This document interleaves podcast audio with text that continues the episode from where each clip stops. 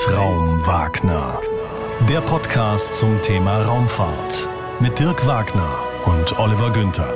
Hallo, mein Name ist Dirk Wagner. Und ich bin Oliver Günther. Und heute geht's bei uns um das Thema mit Kerzenwachs in den Weltraum.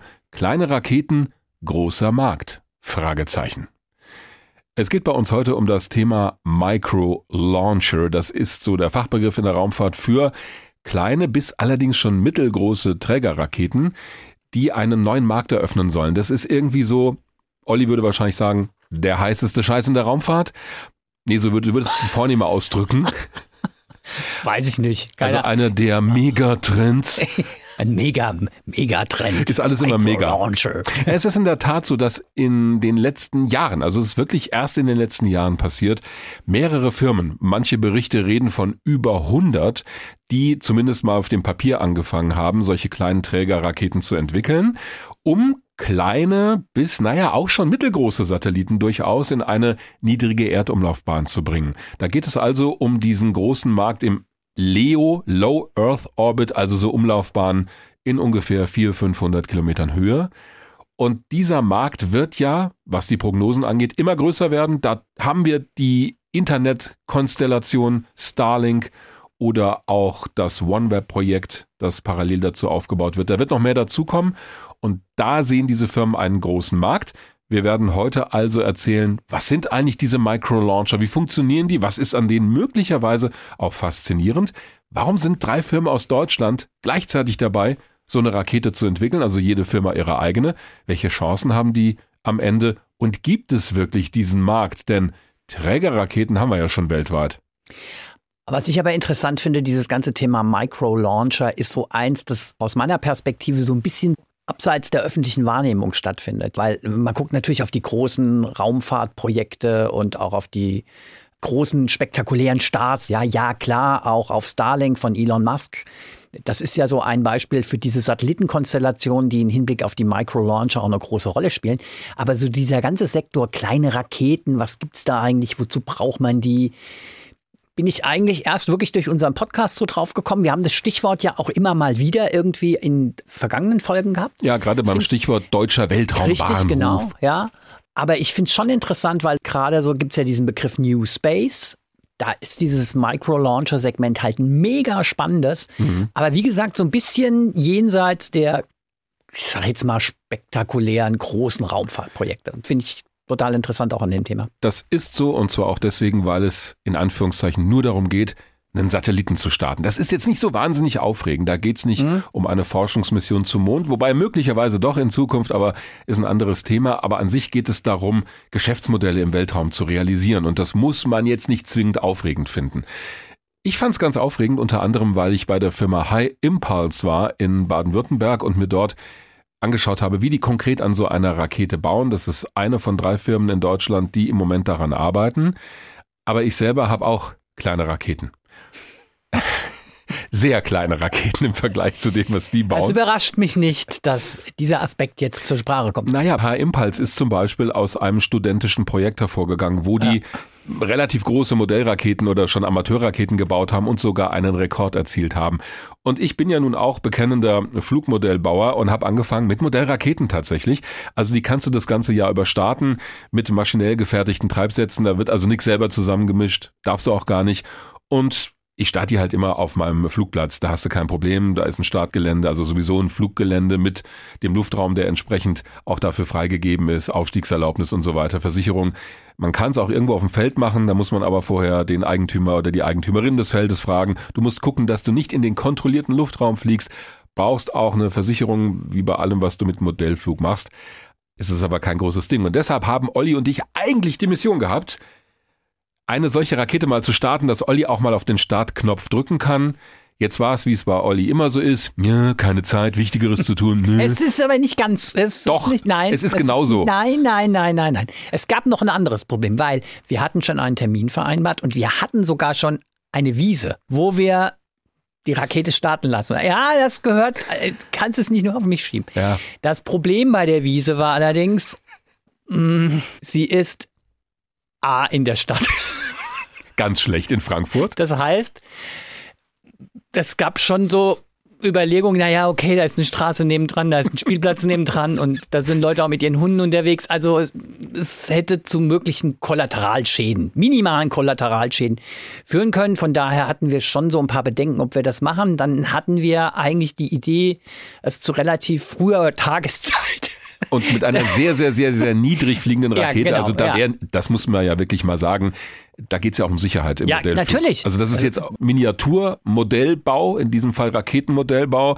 Da muss verantwortungsvoll mit umgegangen werden, also nicht, dass hier darf ein falscher Eindruck entsteht. fallen oder sowas. Nee, ja, es ja darf auch nicht in der Nähe von Wohnhäusern ja. stattfinden und äh, du musst den Eigentümer dieser Wiese vorher fragen. So, das war dann eigentlich der letzte schon, Punkt. Das war schon ja. das Kill-Kriterium. War eigentlich schon dann. dann und dann war es auch noch genau, windig. Weil wir haben Also machen wir es kurz. Tatsächlich haben wir festgestellt, wir hatten die Wiese, wir hatten die Uhrzeit, wir hatten sozusagen die Rahmenbedingungen gecheckt und dann haben wir aber festgestellt, also ohne das Einverständnis des Eigentümers mh, hm, ja. ist so eine gute Idee. So, und das war dann ein bisschen zu viel. Also eigentlich hätten wir auf meinem Modellflugplatz ohne Probleme starten können, aber da hatte Olli ja keine Zeit. Ich möchte dir aber gerne mal vorspielen, weil ich natürlich einen meiner früheren Starts aufgenommen habe, was du verpasst hast. Moment, Moment. Du hast aber hier gleich mal eine Rakete mitgebracht. Ja, dazu kommen wir gleich. Also das so Ich möchte dir erstmal erst die Emotionen vermitteln, die es bei einem Raketenstart gibt. Cliffhanger gibt. sozusagen. Im Großen ja. wie auch hier im Kleinen. okay, dann bitte jetzt Countdown, ja? Fünf, vier, drei, zwei, eins, Launch! Houston auf der Wiese. Wie geil. Ja. Ja. Ist so. Nee, guck mal, wie weit die weggeht. Ja. Wo ist denn die dann gelandet? Ich habe diese. Launch. Naja, du kannst auch sagen Start oder Zündung. Aber die Emotionen waren hörbar. Ja, ist so, denn so eine Rakete ist freifliegen, die ist nicht ferngesteuert. Also da brennt der Treibsatz, manche brennen nur Sekundenbruchteile bis hin zu ein paar Sekunden. Dann gibt's so eine Freiflugphase, wo die Rakete den Schwung mitnimmt, mhm. da läuft so eine Verzögerungsladung ab, ist alles in dem Treibsatz drin. Echt irre. Und dann Komplex. wird die, ja, und dann, das ist wirklich Miniaturraketenmodellbau. Okay. Ich komme deswegen auch gleich zu den Parallelen zu den echten Raketen. Und dann nach einer gewissen Zeit, die kannst du auswählen, wird die Spitze abgeworfen. Und ich habe diese Rakete mal mitgebracht gemacht. Also das ist sogar ein vorbildgetreues Modell, also ein Scale-Modell einer amerikanischen Höhenforschungsrakete, die von der NASA auch verwendet wurde. Ist ungefähr 60 Zentimeter lang, Durchmesser so 4 Zentimeter, wiegt unter 100 Gramm ohne den Motor. Ist also sehr leicht, besteht auch aus leichtem Material, also im gewickelten Papprohr. Die Flossen sind aus Balsaholz. Die Spitze hier, die ziemlich lang und spitz ist, ist aus Kunststoff. Die sieht aber in Wirklichkeit genauso aus. In diesem langen Nasenkonus war nämlich eine chemische Substanz drin, die wahnsinnig viel Rauch erzeugt hat. Das heißt, beim Flug in die Atmosphäre ist da ganz viel Rauch rausgekommen und du konntest mit Hilfe von Kameras sehen, wie die Höhenwinde sind. Also wurde die Rauchspur mal nach links, mhm. nach rechts abgelenkt innerhalb der Minuten nach dem Start und schon hattest du ein super Profil für die Höhenwinde. Dafür wurde diese Rakete namens Nike Smoke oder Nike Smoke auch verwendet. Die hätte ich mit dir auf dem Platz starten können. Betrieben werden diese Raketen mit Treibsätzen. Also da hast du so ja, Schubdauern von Sekundenbruchteilen mhm. bis zu ein paar mhm. Sekunden. Und dann fliegt die Rakete hoch, durch den Schwung fliegt sie aber weiter. Dann geht so eine Verzögerungsladung los in dem Motor. Und dann gibt's eine kleine, naja, Explosionsladung, Ausstoßladung, die die Spitze abwirft. Und da passiert Folgendes. Da kannst du jetzt mal an der Raketenspitze hier ziehen. Okay. Ja, ruhig. Ich meine, ja, okay. Nein, nein. Was kommt da raus? Ja, ein Fallschirm kommt raus. Also ja. ein zusammengefalteter Fallschirm. Und der öffnet sich dann. Je nach Windstärke kannst du einen größeren oder kleinen verwenden, damit die Rakete nicht so weit abtreibt. Denn die sind ja nicht ferngesteuert. Also das sind freifliegende Modelle. Deswegen musst du dir vor dem Start alles genau überlegen. Also stimmt der Schwerpunkt so, dass sie stabil fliegt. Bei Bausätzen wie diesem hier ist das sowieso schon klar was musst du an Motor und Fallschirm reinpacken, damit die Flugbahn okay ist, damit die Rakete auch richtig landet und der Fallschirm nicht erst aufgeht, wenn die Rakete schon am Boden liegt oder da eingeschlagen ist. Das ist alles wichtig. Musst du im Vorhinein dir überlegen, während des Starts kannst du nicht mehr eingreifen mhm. während des Fluges. Passiert alles automatisch. Und dauert auch nicht so lange. Also so ein mhm. Flug von Start bis zur Landung dauert so mal eine Minute. Die kommt bei dem Start ungefähr auf 200 Meter. Gibt auch Raketen, okay. die höher fliegen, äh, je nach Startgelände und nach Wind vor allen Dingen. Das wollte ich dir nur mal zeigen, denn das ist zwar ein Modell, es ist kein Spielzeug, muss man auch dazu sagen, weil es ist wirklich ein fliegendes Modell, aber Modellbauer sind verantwortungsvolle Menschen, die haben das im Griff. Und jetzt kommen wir mal zu den Parallelen, deshalb habe ich das mitgebracht, denn es gibt diese Firma High Impulse, wo ich war, und die bauen zum Beispiel eine Höhenforschungsrakete, also genau sowas hier, natürlich in groß, und die haben auch einen Treibsatz an Bord, eine Fallschirmauswurfmechanik, ein Fallschirm, an dem das Ding dann runterkommt.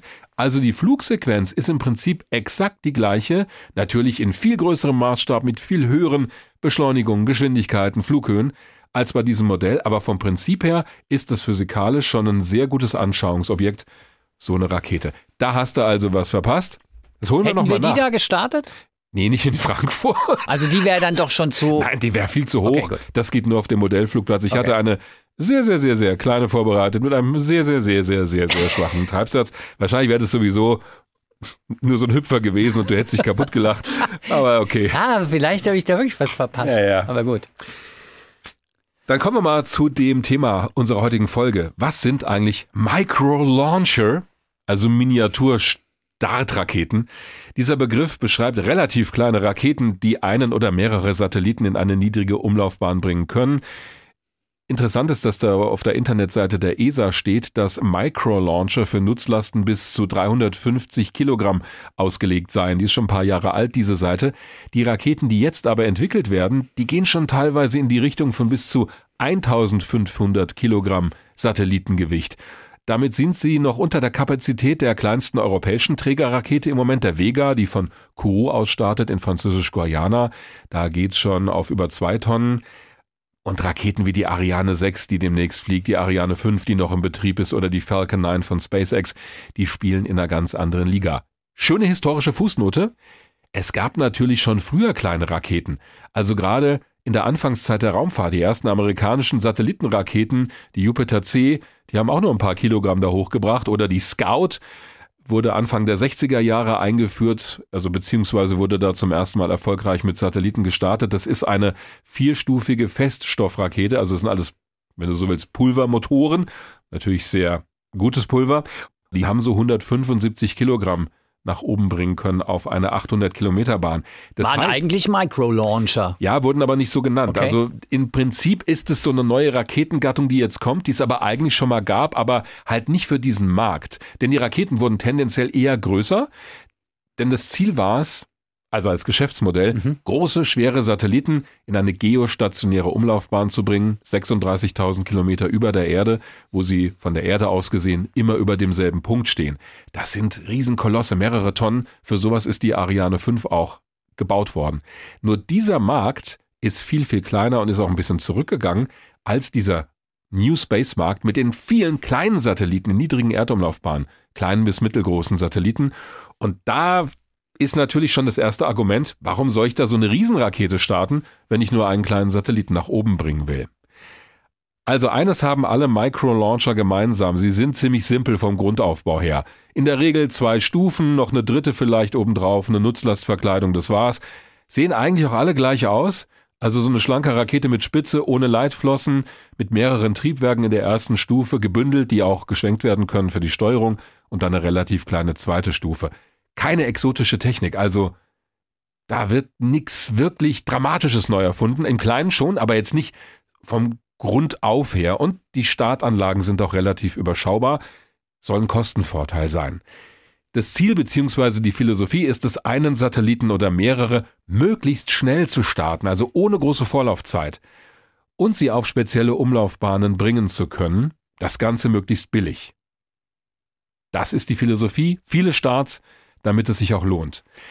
Da bin ich auf ein Stichwort gestoßen, das wir schon mal hatten bei der Folge über den deutschen Weltraumbahnhof, Responsive Space, also schnell reagieren auf sich verändernde Bedingungen. Da ist es fürs Militär zum Beispiel interessant, aber auch für andere Anwendungen innerhalb von ein paar Wochen zu starten und zu sagen, okay, wir brauchen jetzt einen Satelliten, der Folgendes macht da oben und ich brauche eine Startgelegenheit in vier Wochen. Das sollen solche Raketenfirmen auch bieten. Ja, das Entscheidende ist aber, glaube ich, auch bei diesem Micro-Launcher-Konzept, du hast es jetzt schon ein paar Mal angesprochen, Kosten, Kostenfaktor. Werden wir auch noch an verschiedenen Stellen in dieser Folge drauf kommen. Aber es gibt halt auch immer wieder bei den Firmen, die da dran sind an diesem Marktsegment, dieses Thema serielle Produktion. Also es geht nicht mehr darum, einzelne Raketen zu entwickeln für irgendeine Mission, sondern es geht darum, im Grunde genommen, Raketen, eine Firma schreibt auf ihrer Internetseite, kommen wir später auch noch drauf, Just Like Cars zu produzieren. Also Raketenbau als Serienproduktion. Das hat wieder was mit Kostenreduktion zu tun und halt mit dem, worum es in diesem Micro-Launcher-Segment vor allen Dingen geht, Wirtschaftlichkeit und wirtschaftliche Nutzung der Raumfahrt, also mit der Raumfahrt Geld verdienen. Und das unterscheidet diese sogenannten Microlauncher auch von den kleinen Raketen Frühradar. Genau. Denn das waren jetzt nicht unbedingt Raketen, die am Fließband gebaut wurden. Die erste Firma, die es geschafft hat, erfolgreich so eine Rakete zu entwickeln und am Markt zu platzieren, ist Rocket Lab aus den USA und Neuseeland, da sind sie auch beheimatet, mit ihrer Electron-Rakete. Da haben wir auch schon mal was drüber erzählt. Die fliegt seit 2017, stand jetzt 25 Flüge, recht zuverlässig, auch wenn es ein paar Fehlschläge gab. Die hat in der ersten Stufe neun Triebwerke, die mit Kerosin und flüssigem Sauerstoff betrieben werden. Das ist eigentlich Standard, aber sie hat verschiedene Besonderheiten. Zum Beispiel besteht der Rumpf aus Kohlefasern. Die sind sehr leicht und stabil und können relativ einfach hergestellt werden. Also anders als wenn du riesige Metallverarbeitungsmaschinen brauchst. Die Pumpen der Triebwerke werden auch nicht mit komplizierten Turbopumpen betrieben, sondern mit Elektromotoren und Akkus. Also die haben schon an verschiedenen Stellen innovative Dinge gemacht und die erste Stufe soll demnächst auch geborgen werden für die Wiederverwendung. Die wollen sie aus der Luft mit einem Hubschrauber aufschnappen und das wird auch funktionieren. Allerdings ist die Nutzlast ziemlich gering, dieser Electron, reicht je nach Umlaufbahn und Umlaufhöhe von 150 Kilogramm bis maximal 300 Kilogramm in der neuesten Version.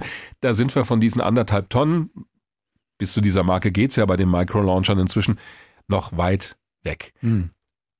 So viel zu diesen Pionieren. Weltweit gibt's inzwischen mehrere Firmen, die so eine vergleichbare Rakete auch an den Start bringen wollen. Astra aus den USA ist auch schon recht weit, hat auch schon Starts gehabt. Firefly, eine andere Firma, hatte einen Start, dass die Rakete explodiert, aber da haben sie auch Daten gewonnen natürlich, woran es gelegen hat. In China werden Microlauncher entwickelt und so weiter.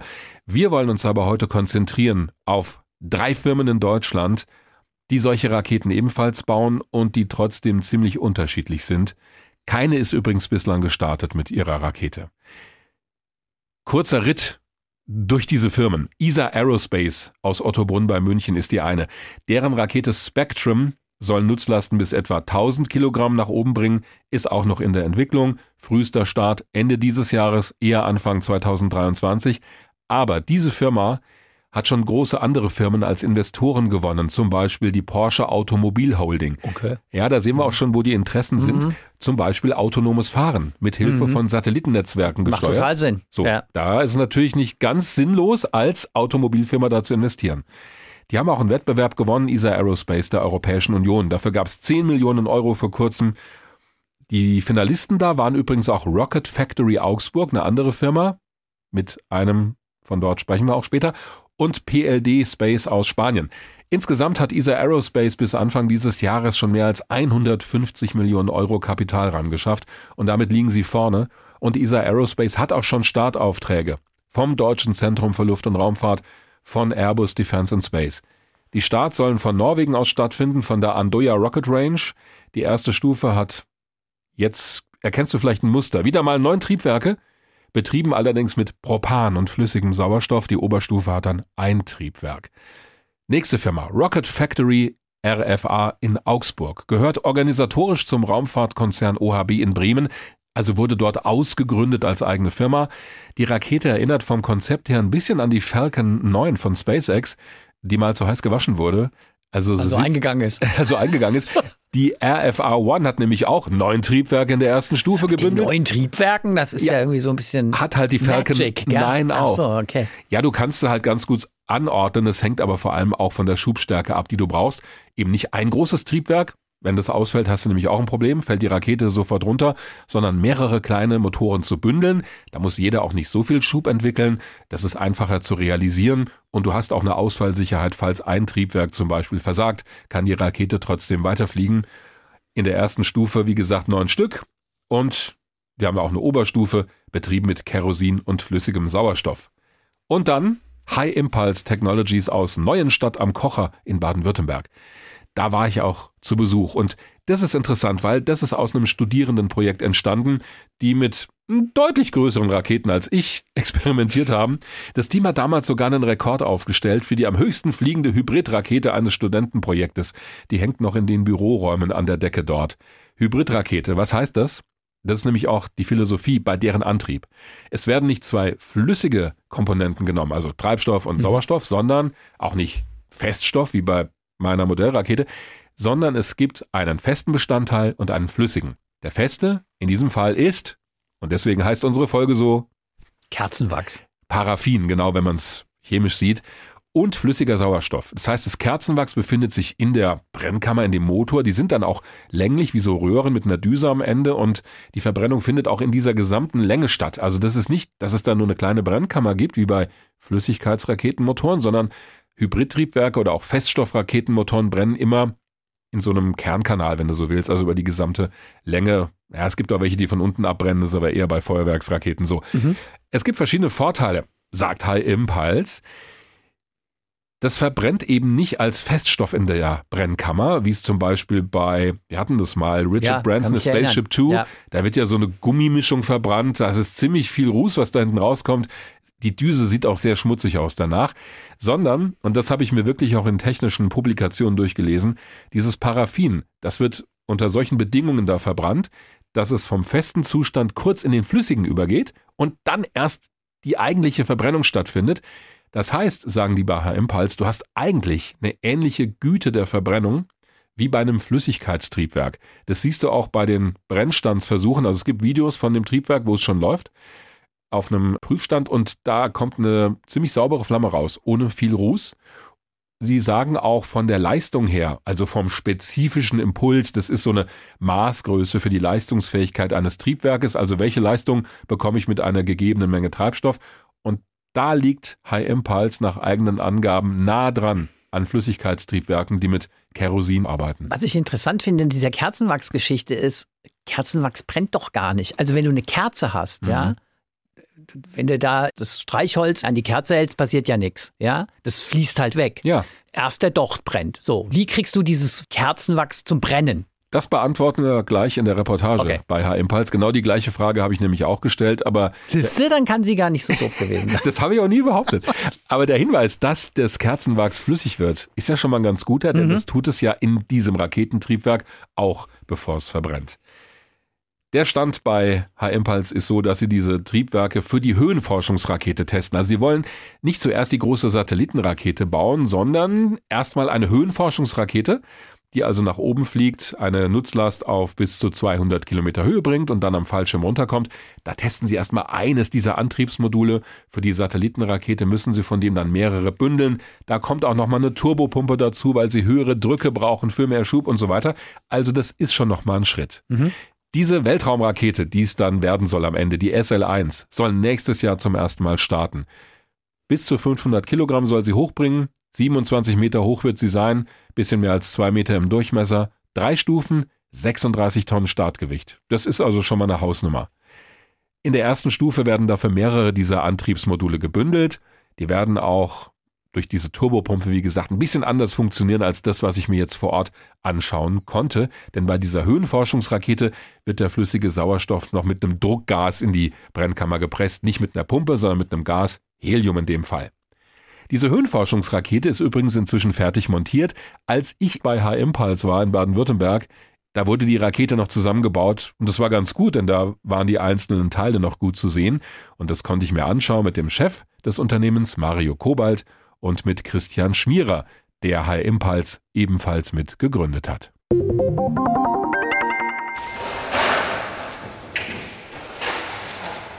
Und jetzt bin ich bei High Impulse im Gewerbegebiet von Neuenstadt am Kocher. Und genau so sieht es hier in dieser Halle auch aus.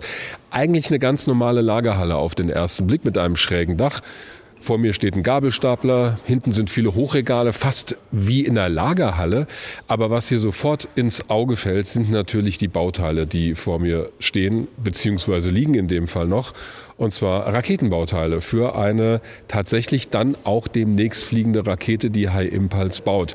Eine Höhenforschungsrakete. Also das ist noch kein Modell, mit dem dann ein Satellit gestartet wird, sondern diese Rakete soll auf eine möglichst große Höhe kommen, wird auch verwendet, um wissenschaftliche Nutzlasten zu starten.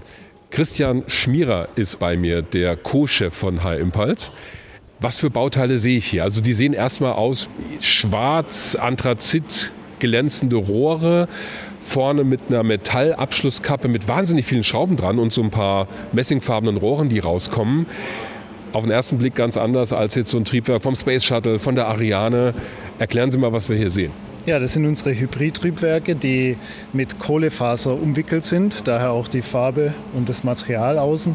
Ähm, Im Innern befindet sich Kerzenwachs, das wir zusammen mit Sauerstoff verbrennen um damit möglichst viel Schub zu generieren und zwar zu den möglichst günstigen Kosten. Wir haben einfach Kerzenwachs im Triebwerk, das mit Kohlefaserbauteilen umwickelt wird. Am Anfang am Beginn des Triebwerks äh, haben wir dann noch Metallflansche, um quasi die Sauerstoffversorgung anzubringen und dann äh, ja, haben wir ein funktionierendes Triebwerk.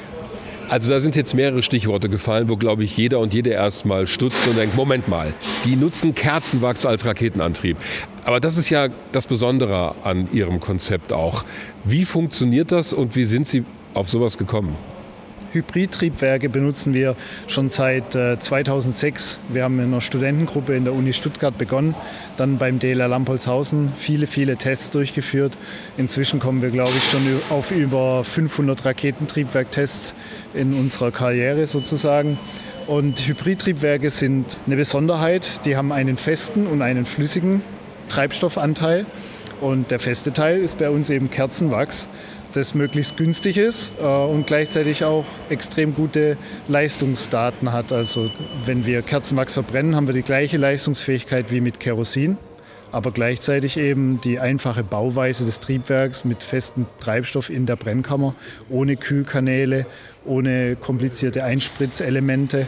Und dann füllen wir noch einen Oxidator dazu. Als Studentengruppe haben wir Lachgas benutzt. Inzwischen benutzen wir flüssigen Sauerstoff und der verbrennt dann eben mit dem Paraffin und erzeugt den Schub.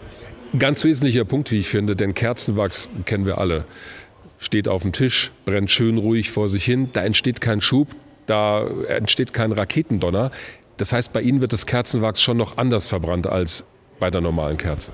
Ja klar, wir brauchen am Anfang eine sehr hohe Zündenergie, die wir über einen bestimmten Zünder einführen und dann spritzen wir flüssigen Sauerstoff ein. Das ist natürlich der höchst konzentrierte Energielieferant für eine Verbrennung, den es gibt. Mhm. Und dadurch entsteht eine Verbrennungsenergie, die mit einer Kerze natürlich nicht mehr vergleichbar ist. Jetzt muss ich gerade mal rübergehen zum Chef hier, Mario Kobalt. Sie schauen ganz interessiert, ein bisschen skeptisch vielleicht auch, auf so Leitungen und Metallbauteile, die hier in diesem einen Raketenteil, der außen weiß lackiert ist, zu finden sind. Überprüfen Sie gerade, ob Ihre Mitarbeiter alles richtig gemacht haben oder was war das? Nee, es sieht alles gut aus soweit. Ja. Ab und zu guckt man nach, um sich ein bisschen von der ganzen Arbeit am Büro und am Rechner abzulenken. Bin dann mehr mit anderen Aufgaben beschäftigt. Also mit Managementaufgaben, weil Ihre Firma soll ja irgendwann auch erfolgreich werden. Am Ja, genau. Ja. Aber weil Sie da gerade so reingeschaut haben, wir haben hier neben mir die Triebwerkskomponenten, auf die wir gleich nochmal zu sprechen kommen. Das hier sieht schon deutlich anders aus, dieses Bauteil. Was ist das?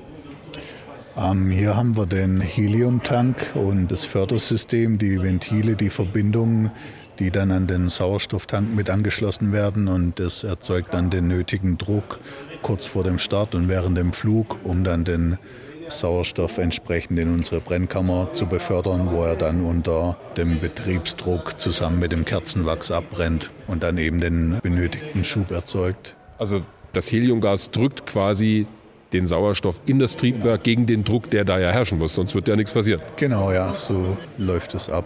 Aber das ist schon Feinmechanik, Metallbau, da kommt es wahrscheinlich auch auf sehr exakte Fertigung an. Ja, allgemein ist die Fertigung natürlich schon ziemlich exakt und aufwendig und man muss auch die nötigen Toleranzen einhalten, damit alles später dann zusammenpasst. Andererseits haben wir bei unseren Hybridtriebwerken schon den Vorteil, dass der Aufbau an sich einfacher ist, nicht so komplex wie ein Flüssigtriebwerk, nicht so viele Teile und auch nicht ganz so hohe Anforderungen und dadurch haben wir auch einen großen Kostenvorteil bei der Herstellung und auch bei dem Test, bei dem Betrieb, was uns von Flüssigtriebwerken eben unterscheidet.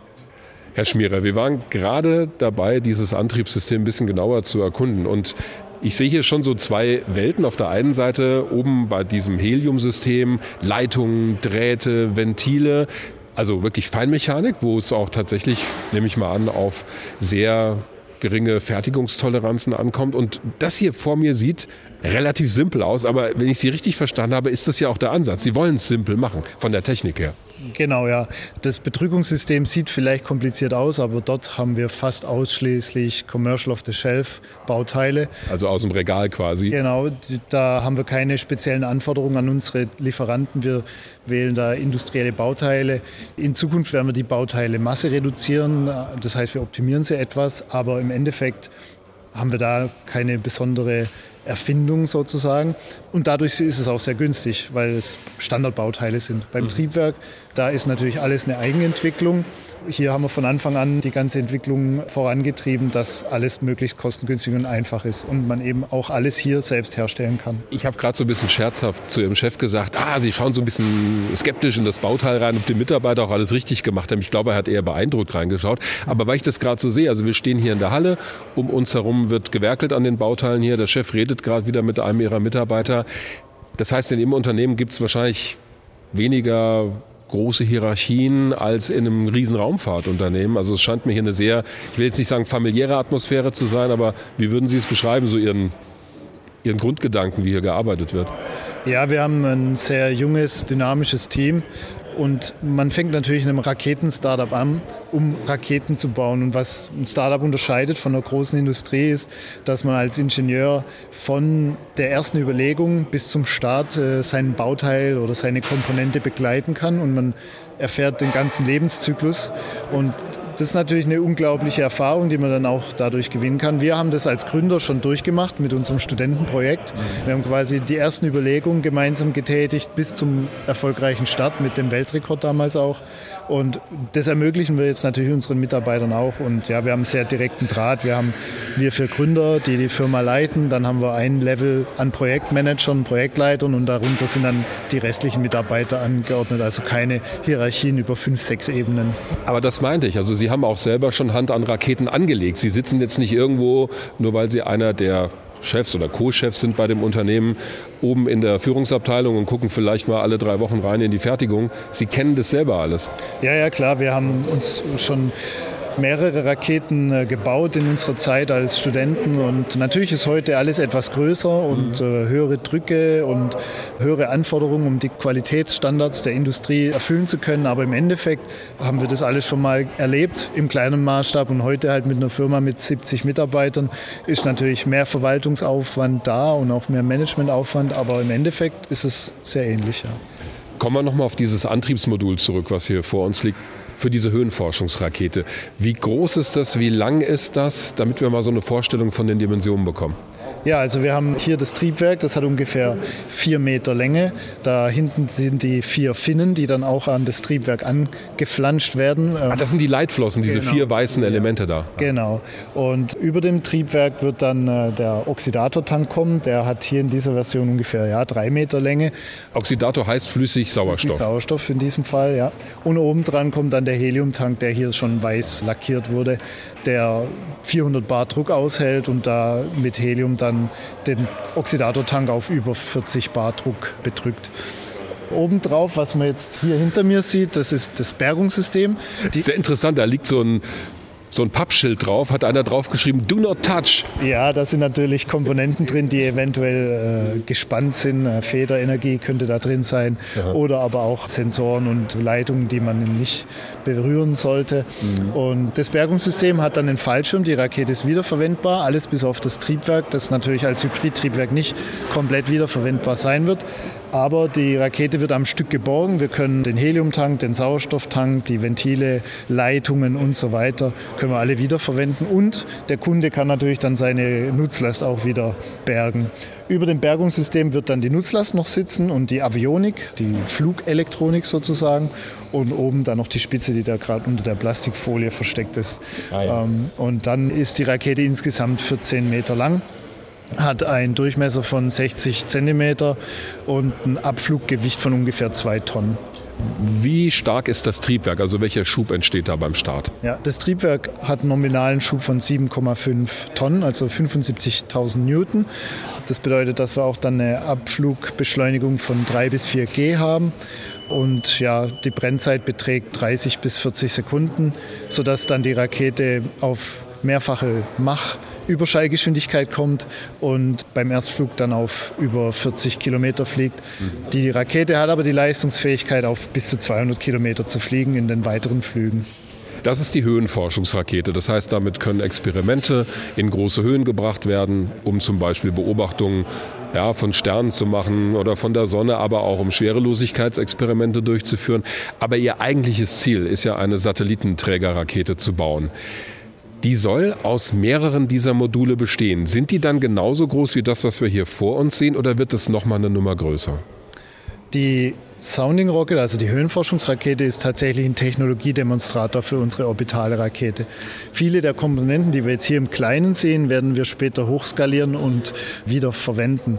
Das sind zum Beispiel Heliumtanks, die brauchen wir auch in der orbitalen Rakete. Der Sauerstofftank natürlich mit einer extrem komplizierten Technologie. Und die Triebwerke werden sehr baugleich äh, wiederverwendet, weil wir einfach die bündeln. Also wir benutzen dann in der ersten Stufe zum Beispiel acht dieser Triebwerke. Mhm.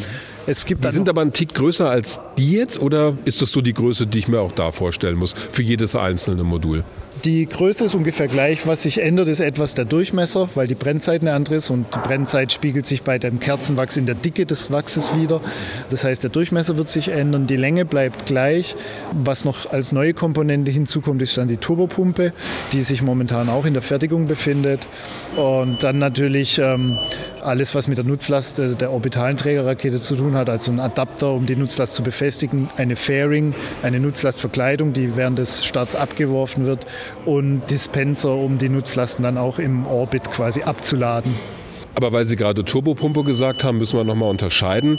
Bei dieser Rakete hier wird das mit Helium-Druckgas gemacht. Also da wird dann der Sauerstoff, der flüssige, in die Brennkammer gedrückt. Das wird bei der großen Rakete in den ersten beiden Stufen dann mit Hilfe von nochmal extra Pumpen bewerkstelligt. Genau, ja. Die Heliumbetrügung erfordert natürlich eine sehr dicke Wandstärke des Oxidatortanks. Und der Oxidator bei der Höhenforschungsrakete... Weil der einfach Druck aushalten genau, muss. Ja. Und bei der Höhenforschungsrakete haben wir ja nur einen Durchmesser, in Anführungszeichen nur von 60 Zentimetern. Und die Wandstärke rechnet man mit der Kesselformel aus. Und je größer der Durchmesser, desto dicker muss die Wandstärke sein, weil die Kräfte einfach größer werden. Und das heißt, bei einer orbitalen Trägerrakete mit zwei Meter Durchmesser, wie unsere Rakete sein wird, da wäre die Wandstärke so dick, dass es zu schwer würde. Und deshalb muss man den Druck senken und das erreicht man dann, indem man nach dem Tank den Sauerstoff durch eine Pumpe in das Triebwerk fördert. Lassen Sie uns vielleicht gerade mal rumgehen um die Rakete, weil wir haben jetzt die ganze Zeit von oben in Anführungszeichen drauf geguckt. Jetzt gucken wir von der Seite. Also hier stehen die vier Leitflossen vor uns. Woraus werden die gemacht? Die müssen ja einiges aushalten.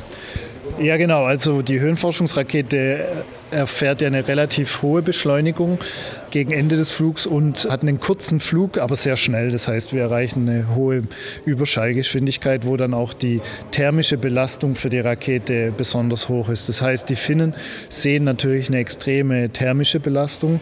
Es wird sehr heiß. Die werden danach auch nicht mehr so schön weiß sein, sondern verkohlt und an der Oberfläche. Und deshalb sind die in Sandwich-Bauweise gebaut, mehrere Lagen von verschiedenen Materialien an der Oberfläche, Materialien, die besonders besonders die Hitze gut aushalten, im Kern dann Materialien, die besonders die Kräfte aufnehmen, damit die nicht flattern.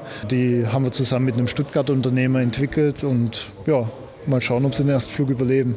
Und dahinter sehe ich, und da müssen wir natürlich jetzt einfach mal hingehen, die eigentliche Düse des Triebwerks. Also hier, wo ich jetzt stehe, nämlich genau hinter Ihrem Triebwerk, sollte ich beim Betrieb tunlichst nicht stehen. Aber eins fällt sofort ins Auge. Diese Düse wenn wir andere Raketentriebwerke uns in Erinnerung rufen, die sind normalerweise Titanfarben, Silber, Grau. Das hier sieht so ein bisschen aus von der Farbe her, ja, Marmorfarben, ein bisschen Korkfarben. Für mich sehr ungewöhnlich. Warum sieht die so aus? Naja, das ist ein spezielles Düsenmaterial, das auch bei Feststoffboostern oder Feststofftriebwerken verwendet wird. Das hat vor allem einen Kostenaspekt. Die Düse ist extrem günstig, wir stellen sie selber her. Mhm. Und ja, wir haben eben keine komplizierten Kühlkanäle in der Düse drin. Dadurch wird das Triebwerk auch extrem günstig. Bei der Höhenforschungsrakete jetzt hier, was wir hier sehen, ist die Düse natürlich noch einfacher. Wir haben keine aktive Steuerung. Bei der orbitalen Trägerrakete wird das Ganze dann definitiv anders aussehen. Da muss dann die Düse geschwenkt werden, damit wir die Rakete auch steuern können. Aber das ist auch eine Entwicklung, die parallel zur Höhenforschungsrakete schon läuft. Ja, und man sieht auch auf den ersten Blick, diese Düse ist mit ein paar Schrauben an das Triebwerk hinten dran geflanscht. Da grinsen Sie schon auch ein bisschen. Ja, aber Ich meine, das sieht simpel aus, aber es ist offenbar Ihre Philosophie, dass man versucht, das alles möglichst einfach zu gestalten. Ja, genau. Warum viele kleine Schrauben, wenn auch ein paar große ausreichen? Jetzt stehen wir hier hinter dieser Düse und äh, ich kenne andere Situationen. Ich war auch mal in Korun, französisch-Guayana, bei der Montage der Ariane 5 und da standen wir neben so einer riesigen Feststoffrakete, die gefüllt war. Und also wenn da irgendwas passiert, dann fliegt die Halle in die Luft. Bei Ihnen ist das, glaube ich, anders. Also das Kerzenwachs ist schon drin in dem Triebwerk und trotzdem können wir hier relativ entspannt stehen. Warum?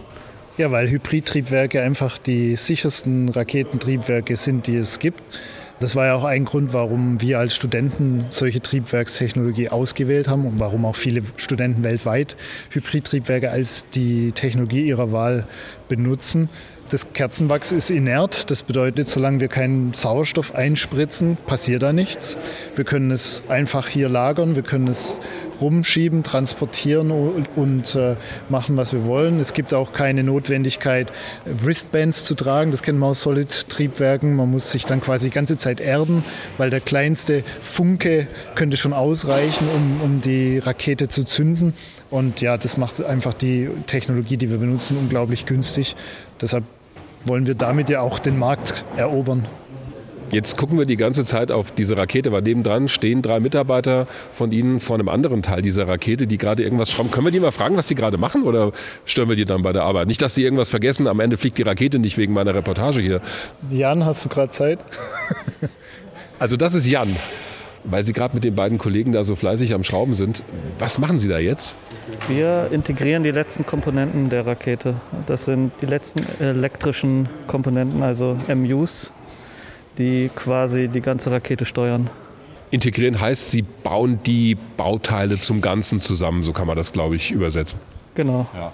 Worauf müssen Sie da achten? Ähm, dass natürlich keine Stecker vertauscht werden. In dem Fall ist es jetzt relativ simpel, da wir schon die Großteilen der unserer Fluidtechnik, also die ganzen Verrohrungen und sowas in der Rakete haben dann muss man bei der Verkabelung auch darauf achten, dass es keine Kabel an irgendwelchen Stellen aufgerieben werden können und ja, solche mehr trivial wirkenden Aktivitäten, die dann aber über einen erfolgreichen Start entscheiden können. Da sind so zwei gelbe Behälter drin, sieht aus wie so kleine Taucherflaschen. Was ist das? Das sind Druckgastanks für unsere Zünder. Ja, da möchte ich Sie gar nicht weiter aufhalten. Dankeschön, dass Sie uns das kurz erklärt haben. Aber weil er es gerade gesagt hat, Herr Schmierer, wir dürfen kein Kabel vertauschen. Ich meine, das klingt so simpel, aber es gab letztens erst einen Fall, da hat eine Rakete nicht funktioniert, weil ein Kabel vertauscht wurde. Also sowas kommt tatsächlich vor. Ja, auf jeden Fall. Ähm, man muss natürlich schon beim Design darauf achten. Idealerweise hat man Kabel, die gar nicht in die falschen Stellen reinpassen. Mhm. Also Stecksysteme, die solche Fehler ausschließen. Es lässt sich nicht immer ganz vermeiden, dass man vielleicht auch mal ähnliche Stecker an verschiedenen Stellen hat. Und deshalb ist natürlich die Qualitätskontrolle entscheidend. Und das ist auch, sage ich mal, einer der größten Unterschiede zwischen unserem Studentenprojekt und der Firma Heimpals. Man hat einfach Qualitätssicherungsmaßnahmen, die sicherstellen, dass auch Mitarbeiter, die noch nie eine Rakete zusammengebaut haben, das erfolgreich machen machen können. Der Antrieb, Sie haben vorhin geschildert, was das Konzept dabei ist. Jetzt stehen wir hier in dieser Halle, da passt diese Höhenforschungsrakete wunderbar rein. Wird hier dann auch die Orbitalrakete zusammengebaut? Nee, unser Plan ist hier ähm, in Zukunft die Triebwerksherstellung weiterhin durchzuführen. Wir haben ja da hinten auch unsere Paraffinanlage, die quasi die Brennstoffgrains automatisch herstellt. Also das haben wir automatisiert inzwischen. Die Triebwerke werden dann hier auf der Wickelmaschine gewickelt mit Faserverbund. Auch Tanks können wir hier wickeln. Und dann in Zukunft wird hier der Platz, wo wir jetzt stehen, hauptsächlich für die Integration von ein bis zwei Sounding Rockets parallel eingesetzt. Und dann werden wir expandieren müssen, um die große Trägerrakete woanders herzustellen. Sie brauchen dann eine größere Halle? Ja, auf jeden Fall. Die Orbitalrakete wird doppelt so lang, also die hat nicht mehr 14 Meter, sondern ca. 28 Meter Länge und zwei Meter Durchmesser, also allein daher ist sie schon größer. Und die Erststufe wiegt auch ein paar mehr Tonnen als die Sounding Rocket, also die Erststufe allein. Das heißt, wir brauchen auch einen Deckenkran und stärkere Maschinen sozusagen, um alles zu bewegen. Was motiviert Sie persönlich an dieser Arbeit? Sie haben vorhin erzählt, Sie kommen aus einem Studentenprojekt ursprünglich. Was fixt Sie an dieser Technik, an dieser Arbeit persönlich an? Raumfahrt ist, denke ich, von allen Ingenieurskünsten eine, die die meisten Disziplinen vereint. Es gibt natürlich auch Disziplinen, die wir nicht benötigen, vielleicht Kernphysik oder so, mhm. aber ansonsten Materialwissenschaften, die Chemie, die Physik hinter der Flugbahn, die Chemie in der Brennkammer wir haben extreme Drücke, wir müssen es alles möglichst leicht bauen. Das heißt, wir vereinen eigentlich sehr, sehr viele Hochtechnologie. Auch Avionik ist nichts Einfaches bei einer Trägerrakete. Im Prinzip ist eine Trägerrakete ein Roboter, der alleine fliegt. Das heißt, wir haben ein komplett autonomes Vehikel später und äh, wir vereinen einfach alle Ingenieurskünste. Und dann ist zum Schluss natürlich der Antrieb, die Faszination für den Weltraum, Herr Kobalt und ich, wir kommen hier beide aus der Region Heilbronn. Wir haben als Kind schon vom DLR Lampolzhausen gehört und keiner konnte uns erklären, was machen die da überhaupt. Das ist da, wo die Triebwerke getestet werden. Genau, ja, da heißt es, die machen irgendwas mit Raketen. Und das weckt dann natürlich in einem Jugendlichen auch die Neugier. Ich habe äh, als Schüler schon Praktika dann beim DLR machen dürfen und ja, seitdem war dann eigentlich klar, dass ich Luft- und Raumfahrt studiere. Und wir haben die Studentengruppe zum Erfolg geführt und das war dann irgendwie auch logischer nächster Schritt, eine Firma da in diesem Business zu gründen, um unsere Erkenntnisse ja zu kommerzialisieren.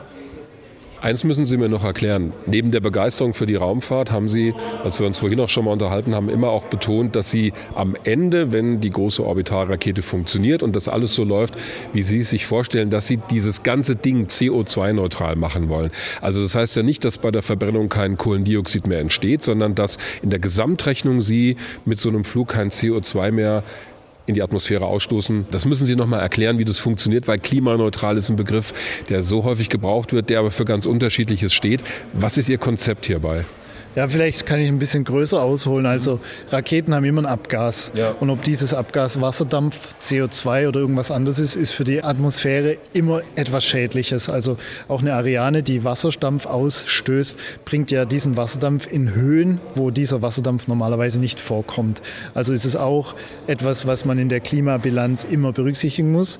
Und deshalb muss man natürlich sagen, Raketenstarts haben immer etwas einen leicht klimaschädlichen Einfluss. Aber aktuell sind wir noch sehr weit davon entfernt, dass es irgendeinen Prozentsatz widerspiegelt, der relevant wäre. Gleichzeitig sind natürlich unsere Kunden für den Klimawandel, für den Kampf gegen den Klimawandel, für das Verständnis des Klimas absolut essentiell. Also Satelliten liefern uns die Daten, um den Klimawandel zu verstehen und die Folgen zu bekämpfen.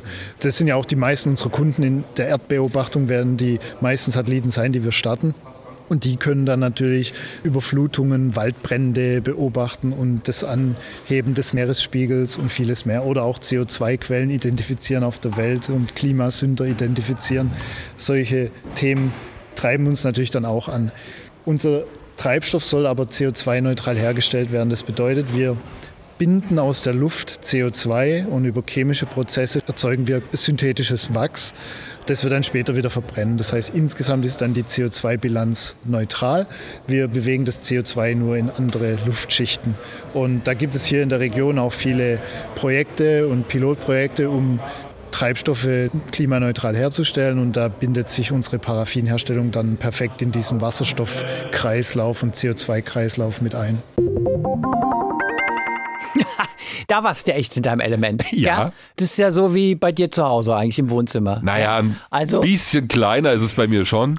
Aber wirklich, jetzt weiß auch jeder, der diesem Podcast folgt, weshalb du auch den Spitznamen Raketenwagner hast, weil also was Raketen angeht, das war ja mal wirklich genauso ein Interview nach deinem Geschmack. Da ging es um Düsen, um thermische Belastungen, ja. Und vor allen Dingen wunderbar die Formulierung von dir, wenn wir uns andere Raketen in Erinnerung rufen. Ich denke so, äh, ja, ja. ja. denke ich halt an Raketen. Ja, wenn wir uns andere Raketen mal in Erinnerung rufen, fällt uns doch sofort auf das, ja? Großartig. Das so super, echt. Da ja. waren so echt die Technikfreaks unter sich. Naja. Auch großartig, ja. ja?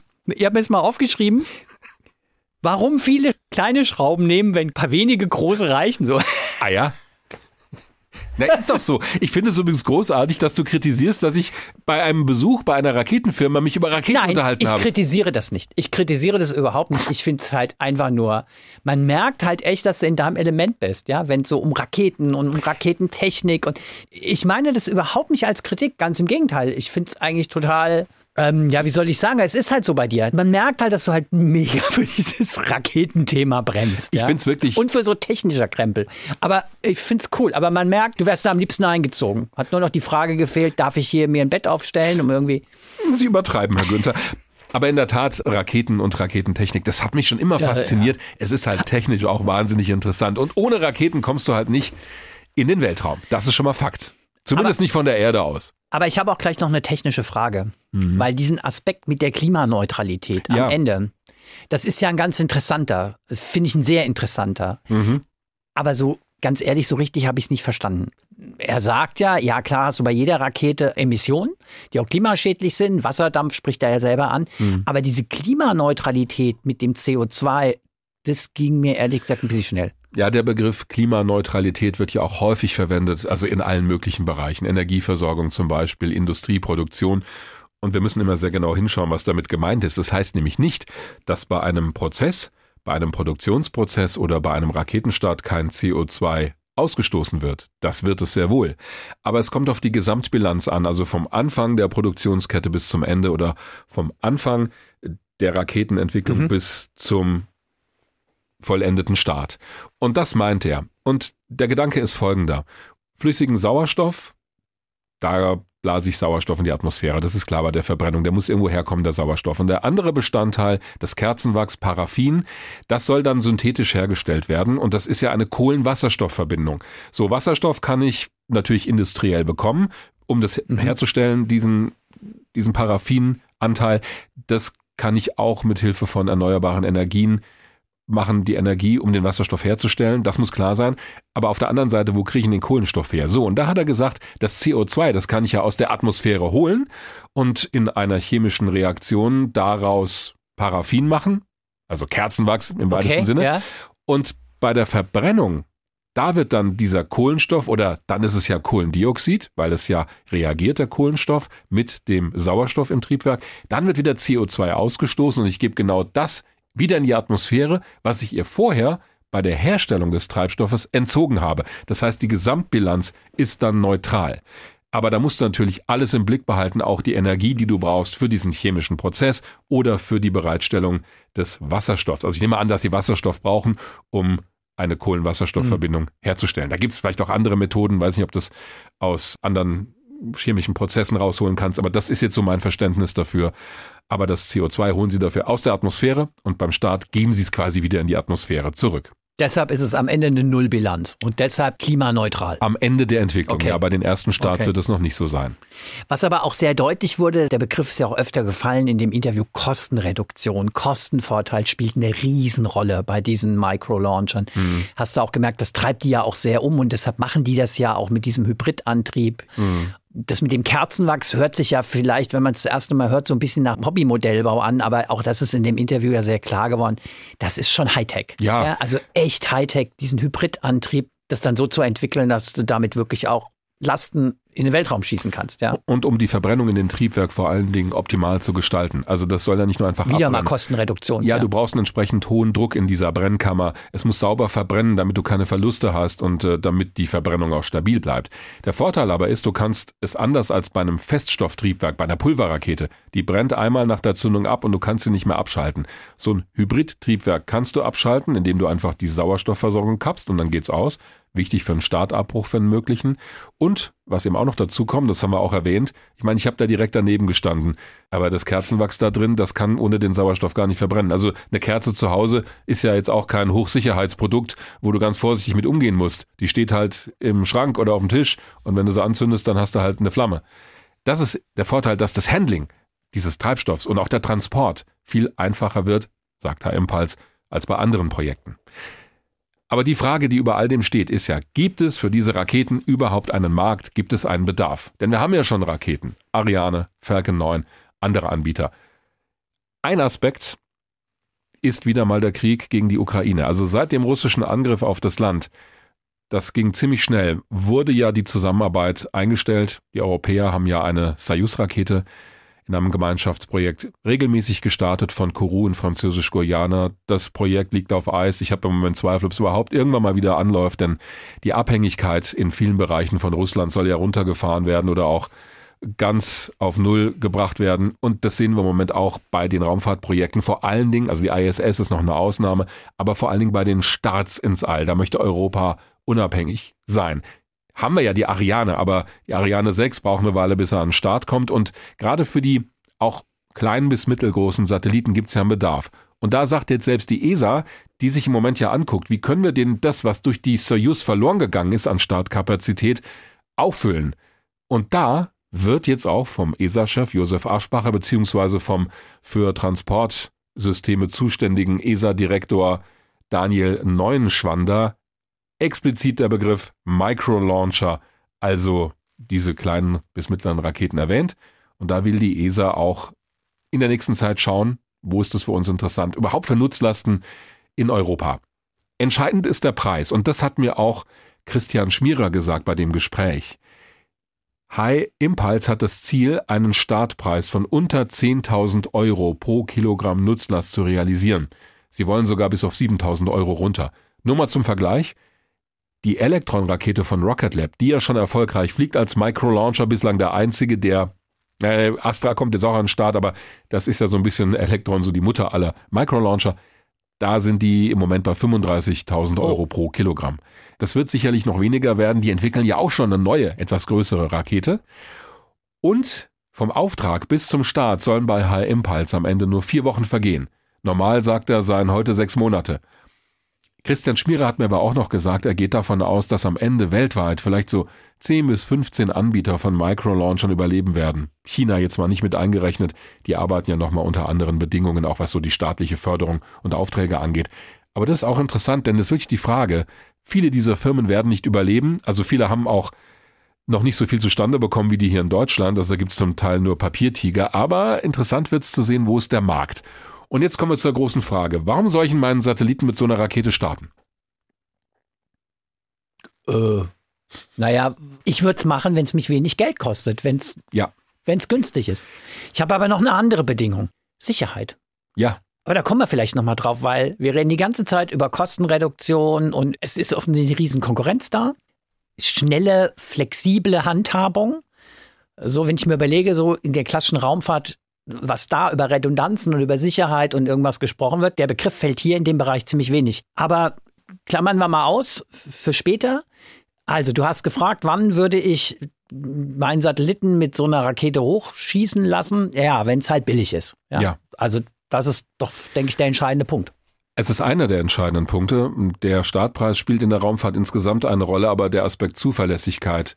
Es hat mir vor vielen Jahren mal jemand gesagt von Intelsat, also von einer sehr großen Satellitenfirma, die sagten, also am Ende kommt es bei uns drauf an, wie zuverlässig ist eine Rakete. Ah ja, klar, ich will ja nicht, dass mein Satellit zu ja, Bruch geht. Ja. ja, nicht nur das, der ist ja versichert, also das wäre sogar noch finanziell aufzufangen, aber du kannst ja deinen Kunden nichts bereitstellen. Also du hast vielleicht Verträge für Übertragungskapazitäten. Ah, genau. So, und dann ist der Satellit in die Binsen gegangen und du hast vielleicht das Geld von der Versicherung, aber dein Auftraggeber sagt, nee, also jetzt kaufe ich mir die die mhm. Satellitenzeit ja. bei einem anderen Anbieter. Ja. Also rein theoretisch. Ja, das ist schon wichtig. Ja, ist aber, ja, ja. Bei den Microlaunchern ist es vielleicht nicht ganz so extrem, weil am Ende werden es kleine, billige Satelliten sein, die damit starten und die können auch am Fließband gebaut werden. Und jetzt komme ich zu einem entscheidenden Punkt. Wenn das so ist, wenn du zum Beispiel eine Konstellation aufbauen willst von tausenden Satelliten, wie Starlink macht, die packen ja, am Anfang waren es 60 Satelliten, jetzt sind es ein bisschen weniger, packen die auf eine einzige Falcon 9 und die werden das macht ja aber diese Perlenketten mhm, am Himmel genau. nach dem Start, ja. Weil die Satelliten sich dann erst langsam entfernen. Das machen die so. Und natürlich hast du mit einem Start dann schwupp 60 Satelliten oben. Warum soll ich, jetzt mal übertrieben, 60 Satelliten einzeln bei 60 mhm. Starts mit einem Microlauncher hochbringen? Das wird auf keinen Fall billiger. Deswegen ist die Frage, was ist denn das Geschäftsmodell? Und es werden eher die kleineren Flotten sein oder spezielle Missionen. Du willst auf eine spezielle Umlaufbahn und du kannst ja auch deinen kleinen Satelliten auch als Universität oder so Huckepack mitschicken auf manchen Starts. SpaceX bietet sowas an. Nur dann bist du festgelegt auf die Umlaufbahn, die der Großkunde haben will. Das ist vielleicht nicht deine. Und auch die ganzen Bedingungen, das ist nicht individuell. Das ist der große Vorteil von Microlaunchern und du musst, wenn das alles so läuft, nicht so lange auf eine Startgelegenheit warten, also responsive Space, schnelle Startaufträge, schnelles Realisieren von Projekten. Das ist, glaube ich, das Geschäftsmodell vor allem. Mhm. Um nochmal eine Zahl zu nennen, weil da gibt es viele Studien und das führt, glaube ich, zu weit, wenn ich das jetzt alles zitieren würde. Also es ist immer von einem Milliardenmarkt die Rede in den nächsten Jahren. innerhalb des nächsten Jahrzehnts.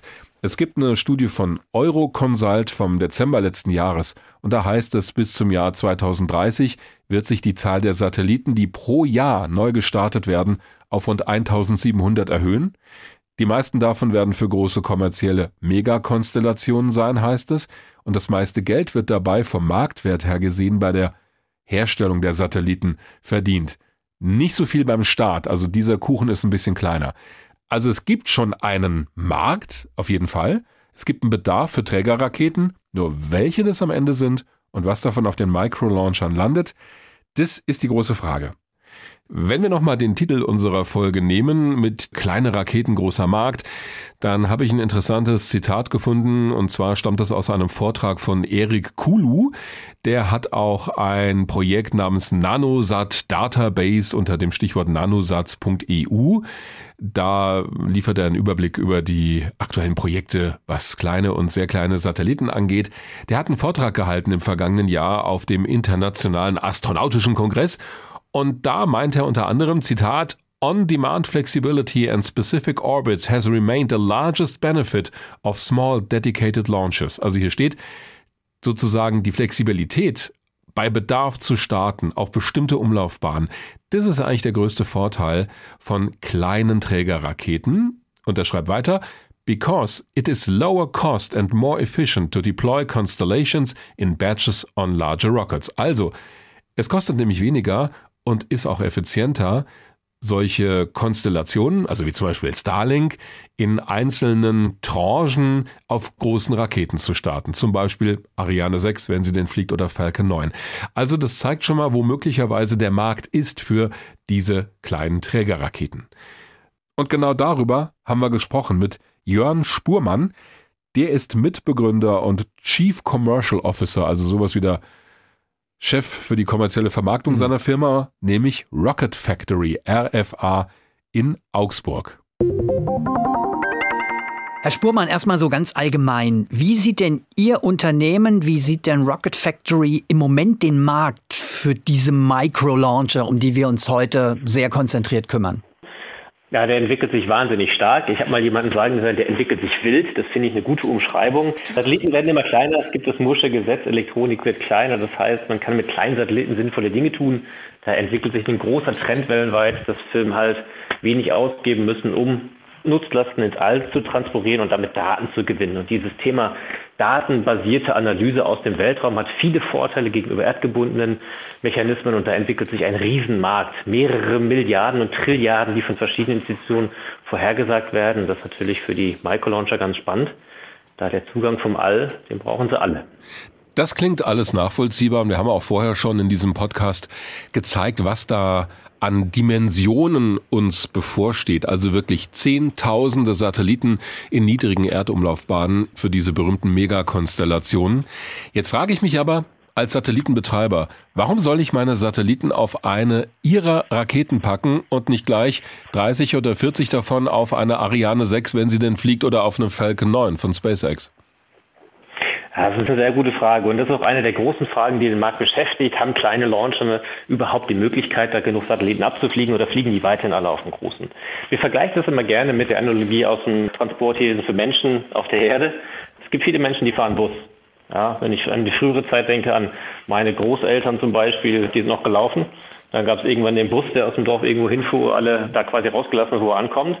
Stand heute fahren immer weniger Menschen mit dem Bus, zumindest wenn sie sich leisten können, tun sie das nicht. Ja, es gibt jetzt Dinge wie Uber und E-Scooter. Die, die Unabhängigkeit und die Flexibilität, die man dahinter möchte, ist der gleiche Wunsch, der auch unsere Kunden treibt. Mhm. Ja, wer sind Sie denn? Lust. Wer sind Sie denn, um mal in dem Bild zu bleiben? Also Bus nicht, ist klar. Uber oder tatsächlich der E-Roller? Wo würden ja, wir Sie sind der Uber sozusagen, genau. Wir sind diejenigen, die unsere Kunden gezielt dahin bringen, wo sie hinwollen. Also da sehen wir schon den wesentlichen Unterschied und äh, Sie haben das fand ich ganz interessant, auch gesagt, dass das noch eine spannende Frage ist, wie sich dieser Markt entwickelt. Das heißt, Sie wissen das so ganz genau auch noch nicht. Die Studien haben Sie ja angesprochen. Es gibt Studien, die sagen 10.000 Satelliten. Es gibt Studien, die sagen sogar 50.000 oder 60.000 Satelliten ja. über die nächsten zehn Jahre. Die Zahlen schwanken daher auch sehr stark. So, und äh, wir sehen momentan eine große Investmentwelle im Tech-Bereich, haben wir über die letzten Jahre gesehen, viel davon in Space. Das ist natürlich viel Venture-Kapital. Ähm, das muss natürlich auch erstmal alles funktionieren und so kommen. Ja, die müssen auch alle erstmal profitabel die Umsätze erwirtschaften, die sie da vorhergesagt haben. Und daher ist da natürlich auch noch eine gewisse Unbekannte drin. Ich glaube stark, dass wenn wir das schaffen, kostengünstigen Zugang zum Weltall hinzukriegen, dass das viele dieser Business Cases ermöglicht, weil Startkosten immer einen großen Anteil in der Kostenstruktur von Satellitenprojekten ausmachen. Was glauben Sie denn, wer wird denn Interesse haben, seine Satelliten sozusagen mit ihrem Uber-Taxi ins All zu bringen? Weil die großen Konstellationen, über die wir ja sprechen und die ja so die populären sind, Stichwort Elon Musk, die machen das ja mit großen Raketen, mit einer großen Nutzlast. Wer wird Interesse an einem Uber-Transport haben? Wo sehen Sie da die Potenziale? Und Sie haben absolut recht mit den großen Konstellationen, gerade Elon Musk, der hat ja auch seine eigene Rakete, ähm, wird das weiterhin selber machen. Und 50 oder 100 Satelliten von einem Kunden auf eine große Rakete zu packen, wird auch weiterhin Sinn machen, weil der das für sich dann natürlich optimal nutzen kann. Es gibt aber neben diesen großen Megakonstellationen eine Fülle von weiteren kleineren Erdbeobachtungskonstellationen, für die unser Launcher optimal ist.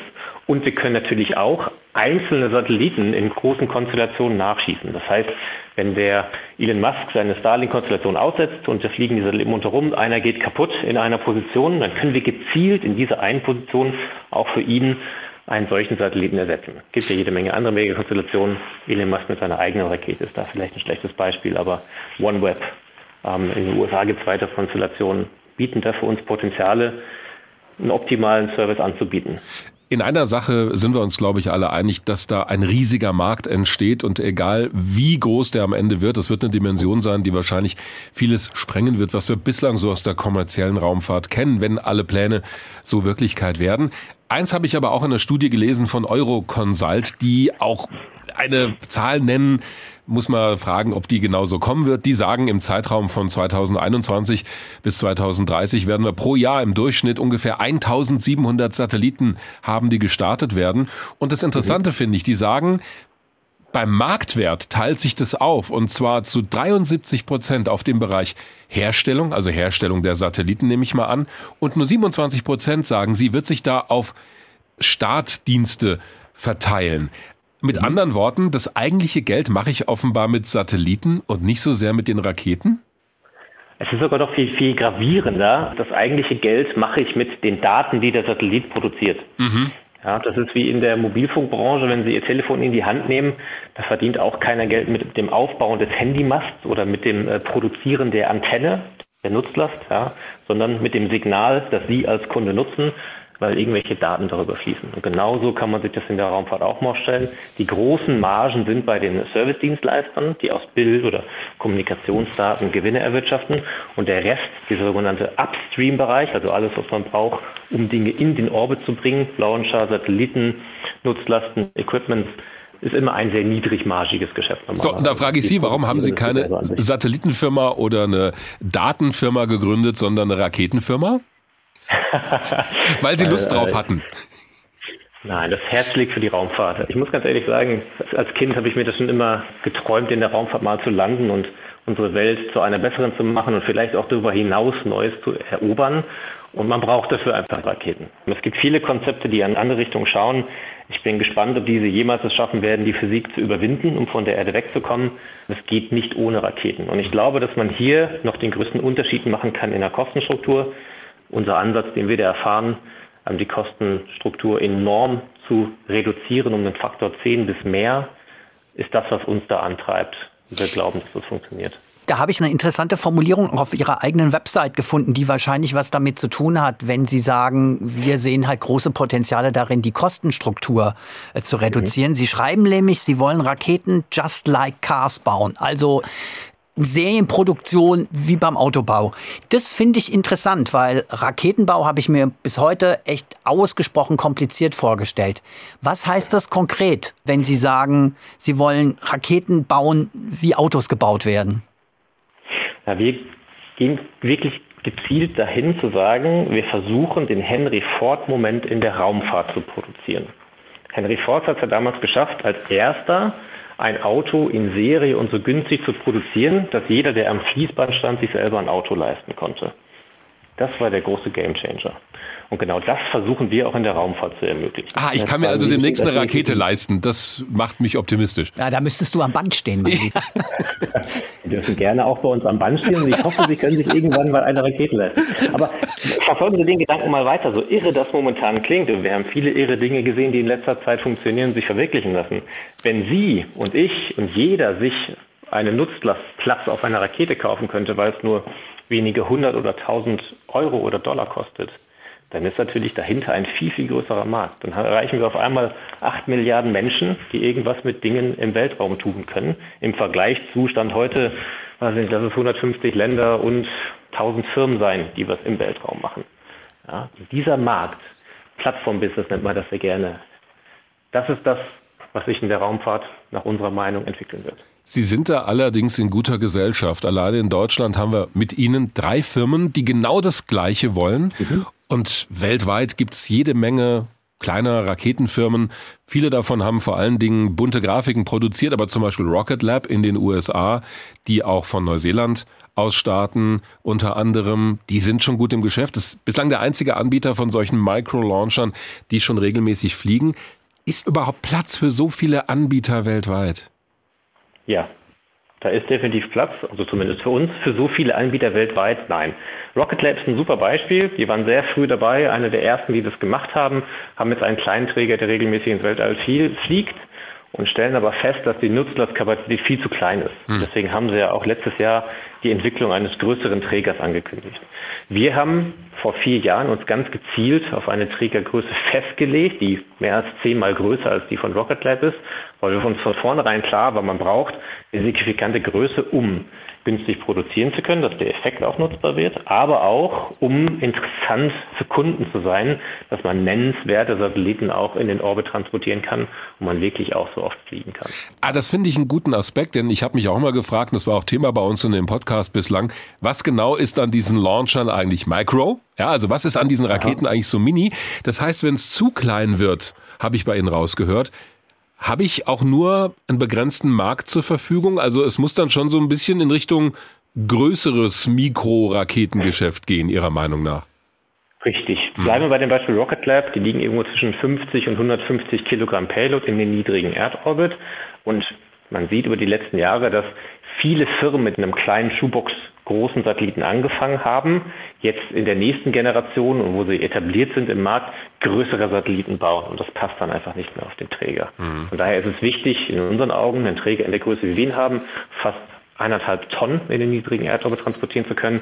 Genau richtig, weil man damit entweder große Einzelsatelliten starten kann, wie zum Beispiel auch für das Copernicus-Programm der ESA, ähm, oder aber zehn kleinere, um auf diese kleinen Erdbeobachtungskonstellationen zurückzugehen.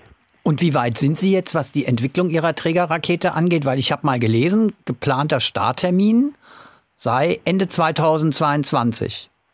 Ja, genau. Und das ist ja wie mit jedem Starttermin, den man in, auch in den Wettbewerb legt. Es ist äh, selten richtig, was man da liest und es wird wahrscheinlich auch selten richtig sein, was auch immer ich jetzt sage.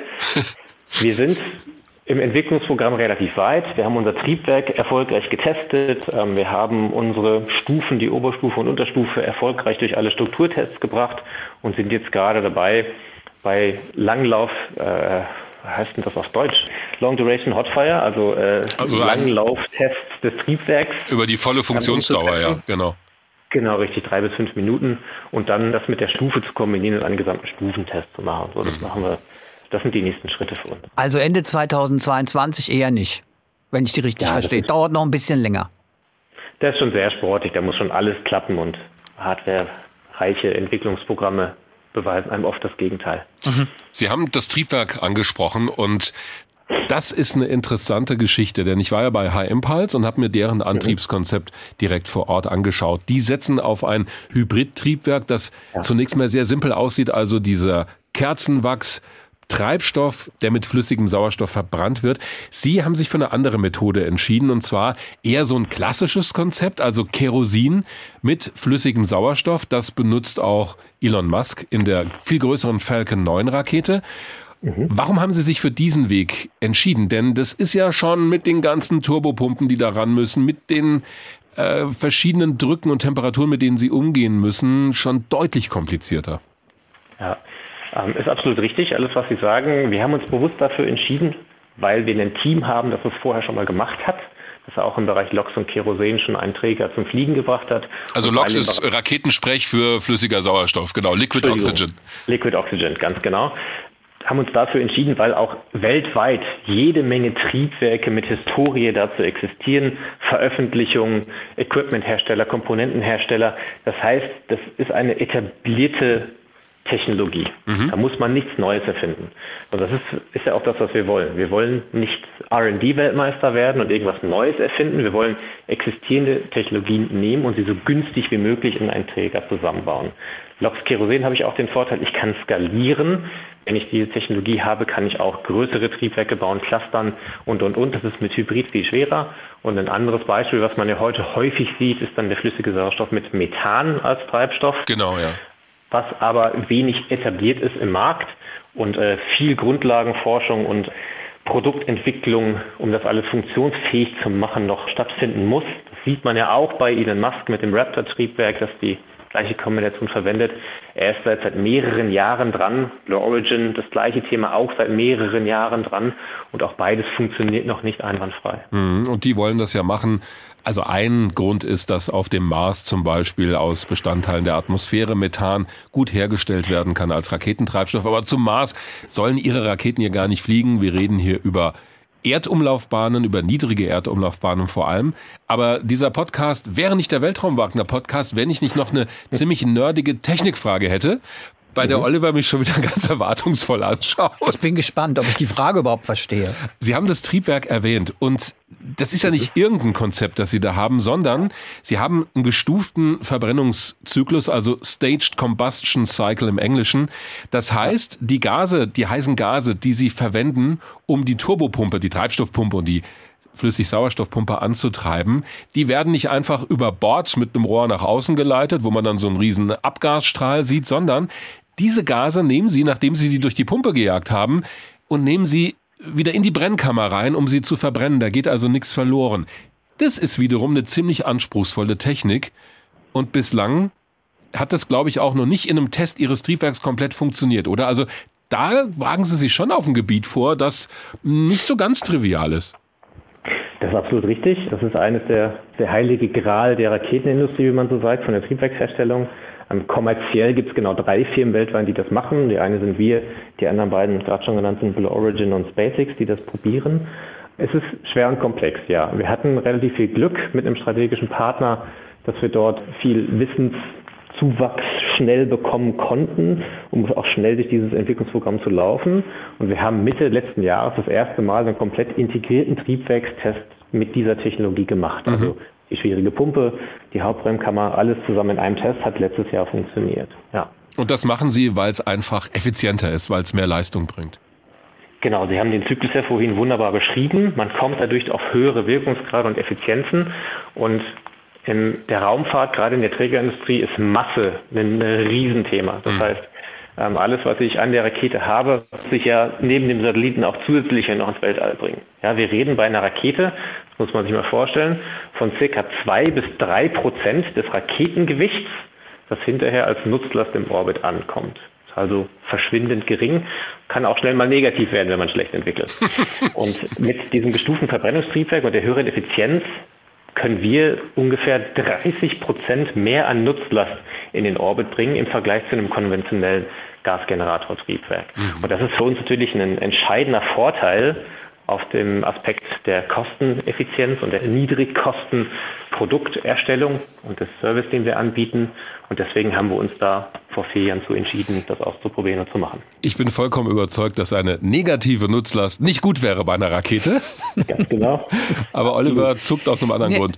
Wir haben jetzt schon gesprochen über die Marktsituation. Wir haben schon ein paar technische Aspekte gesprochen, die, glaube ich, sehr gut deutlich machen, wo so die Hebel sitzen, wenn es um Kostenreduktion geht bei Ihrer Rakete. Ich würde mal ganz gerne noch so ein bisschen schauen auf das politische Umfeld, das uns ja gerade auch alle im Moment aktuell mhm. umtreibt. Stichwort Krieg in der Ukraine. Da ist ja auch viel die Rede davon, dass da auch die weltweite Raumfahrt ziemlich durcheinandergewirbelt wird. Also Transportmöglichkeiten ins All, die man ja zum Beispiel über Roskosmos bislang bekommen hat, durch Russland fallen weg. Verändert das aus Ihrer Sicht auch nochmal komplett die Lage, was jetzt den Bereich Micro-Launcher angeht?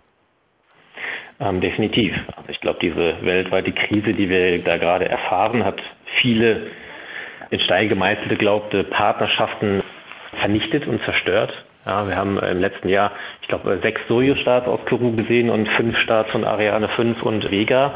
Von daher der Anteil der, der russischen Rakete, die für die Europäer geflogen ist, ist schon enorm. Und dass das alles nicht mehr stattfindet, benötigt jetzt natürlich Ersatz. Und es ist ja nicht nur die Soyuz-Rakete, die nicht mehr fliegt, auch auf der Vega-Rakete, also dem kleinen europäischen Trägersystem, kommt das Triebwerk für die Oberstufe auch aus der Ukraine, was jetzt natürlich auch nicht leichter geworden ist. Mhm. Und die Ariane 5 soll jetzt abgelöst werden durch die Ariane 6. Das heißt, man könnte de facto sagen, Stand heute stehen die Europäer ohne Trägersystem da, das funktioniert. Das ist, ist ganz schön bedenklich in meinen Augen, da wir diese strategische Relevanz der Raumfahrt denke ich, oft auch unterschätzen, insbesondere in Deutschland. Ja. Andere Länder haben in hohen Verteidigungsministeriumspositionen alteingesessene Generäle oder Minister für Raumfahrt sitzen. Mhm. In Deutschland ist das eine Koordinatorin, die irgendwo im Ministerium hängt, keine Staatssekretärin ist, einen super guten Job macht. Ja, aber natürlich von der Entscheidungsgewalt deutlich Deutschland dort das niedriger positioniert als andere Länder. Von daher, ich glaube, wir könnten in Deutschland dort mehr tun, das Strategische zu verstehen. Und ich glaube, dass der Zeitpunkt nicht besser sein könnte, weil natürlich die Chance für neue Trägersysteme in Europa gerade riesig groß ist, mhm. aufgrund dessen, dass wir keine mehr haben. Was würden Sie sich da konkret wünschen? Also wenn ich Sie richtig verstehe, ist das ja so eine Kritik, die Sie auch äußern. In anderen Ländern sind Leute, die sich mit Raumfahrt, Raumfahrtkoordination politisch äh, beschäftigen, haben einfach mehr Gewicht in der Regierung. Was würden Sie sich darüber hinaus von der deutschen Politik gerade in dieser Situation wünschen, was Ihnen auch helfen würde?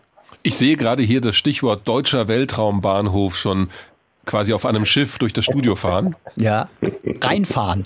Aber das war jetzt suggestiv, das ja. wollte ich eigentlich gar nicht. Obwohl. Das ist eine dreiteilige Frage, versuchen wir das Stück für Stück zu beantworten. Ja, als allererstes wünsche ich mir, dass äh, das zur Chefsache gemacht wird in Deutschland. Es gab vor wenigen Wochen ein Event in Toulouse, wo alle Minister der Raumfahrt aus Europa hinkommen. Da hat für Frankreich Emmanuel Macron die Rede auf die Raumfahrt gehalten. Ja gut, der ist auch im Wahlkampf ja, gewesen ist Wahlkampfjahr, aber auch im deutschen Wahlkampfjahr habe ich noch nie einen Kanzler gesehen, der sagt, wir bauen jetzt eine Rakete und fördern Startups mit 100 Millionen von Euros in der Raumfahrt. Mhm. Habe ich auch noch nicht gesehen. Das würde ich mir sehr stark wünschen, ja, weil ich glaube, dass das helfen kann. Dass das helfen kann, dass wir unabhängigen Zugang zum All kriegen, dass man das aber auch in einer Art und Weise tut, um kommerziellen Wettbewerb zu fördern. Das heißt, ich möchte, dass der Staat Staats kauft bei uns, Raketenstarts, damit er seine Satelliten in den Orbit bekommt oder deutsche Satelliten im Wettbewerbsumfeld ähm, Startmöglichkeiten verschafft und nicht weiterhin Entwicklungsprogramme selber lanciert und dort tut und macht, das ist, glaube ich, eher nachteilig. Und wenn man das mal in Zahlen denkt, also das nationale Budget für Deutschland Raumfahrt sind um die 300, 350 Millionen Euro. Und wir reden einfach mal mit so einem Fingerschnipp in der Krise von 100 Milliarden Sondervermögen für die Bundeswehr. Ja, das heißt, wenn man sagen würde, ein Prozent davon nimmt man für die Raumfahrt, hätten wir das nationale Weltraumbudget verdreifacht. So, da wünsche ich mir natürlich auch mehr finanzielles Engagement von Deutschland, da wieder mehr zu tun. Der Nordsee Weltraumbahnhof ist ein spannendes Beispiel, ja. Wir glauben, dass wenn Deutschland jetzt Satelliten bauen kann, eigene Träger hat, die in Deutschland gebaut werden und dann auch noch einen Startplatz hat, dass man dann in Deutschland wieder alles auf eine Hand machen kann. Ja, und ich glaube, dass vor der Krise, die wir weltweit gerade sehen, eine solche strategische Fähigkeit das wieder alles selber machen zu können, ohne jemand anderen zu fragen, sehr, sehr, sehr relevant ist. Von daher glaube ich, dass die Plattform in der Nordsee eine gute Idee ist. Ob das kommerziell Sinn macht, muss man auf einem anderen Blatt bewerten. Ich weiß aber auch nicht, ob das das vorgelagerte Ziel sein sollte. Da gab es ja auch schon einen Vorstoß von mehreren Firmen, unter anderem auch von OHB, aus der Firma, aus der sie ausgegründet wurden, genau. diesen Weltraumbahnhof zu bauen. Also im Prinzip eine Startplattform auf einem Schiff mit den dazugehörigen Kommandoleitständen auf anderen Schiffen. Aber Ihr erster Start wird da ja nicht stattfinden, denn bis dahin ist weder die Entscheidung dafür oder dagegen definitiv gefallen. Im Moment sieht es eher ein bisschen skeptisch aus, finde ich, auf der politischen Ebene. Äh, noch könnte bis dahin diese Startplattform gebaut werden. Wo werden Sie Ihre Starts regulär abwickeln und wo wird der erste stattfinden? Also wir waren lange mit Norwegen unterwegs. Ähm, wir haben uns jetzt nochmal geöffnet und noch andere Optionen angeschaut. Wir sprechen gerade sehr intensiv mit anderen Spaceports in Europa. Wir haben uns aber auch noch nicht festgelegt, verfolgen da ein, zwei parallel und äh, müssen uns irgendwann Mitte des Jahres entscheiden, wo es denn dann final auch hingeht. Ja, die Infrastruktur bauen wir nebenbei schon hier und dann kommt dann irgendwann die Deadline, wenn wir das wohin schicken müssen. Mhm. Bis dahin müssen wir uns entschieden haben. Von daher ist es tatsächlich momentan noch nicht final. Also falls Sie über Frankfurt nachdenken, kann ich Ihnen schon aus eigener Erfahrung abraten.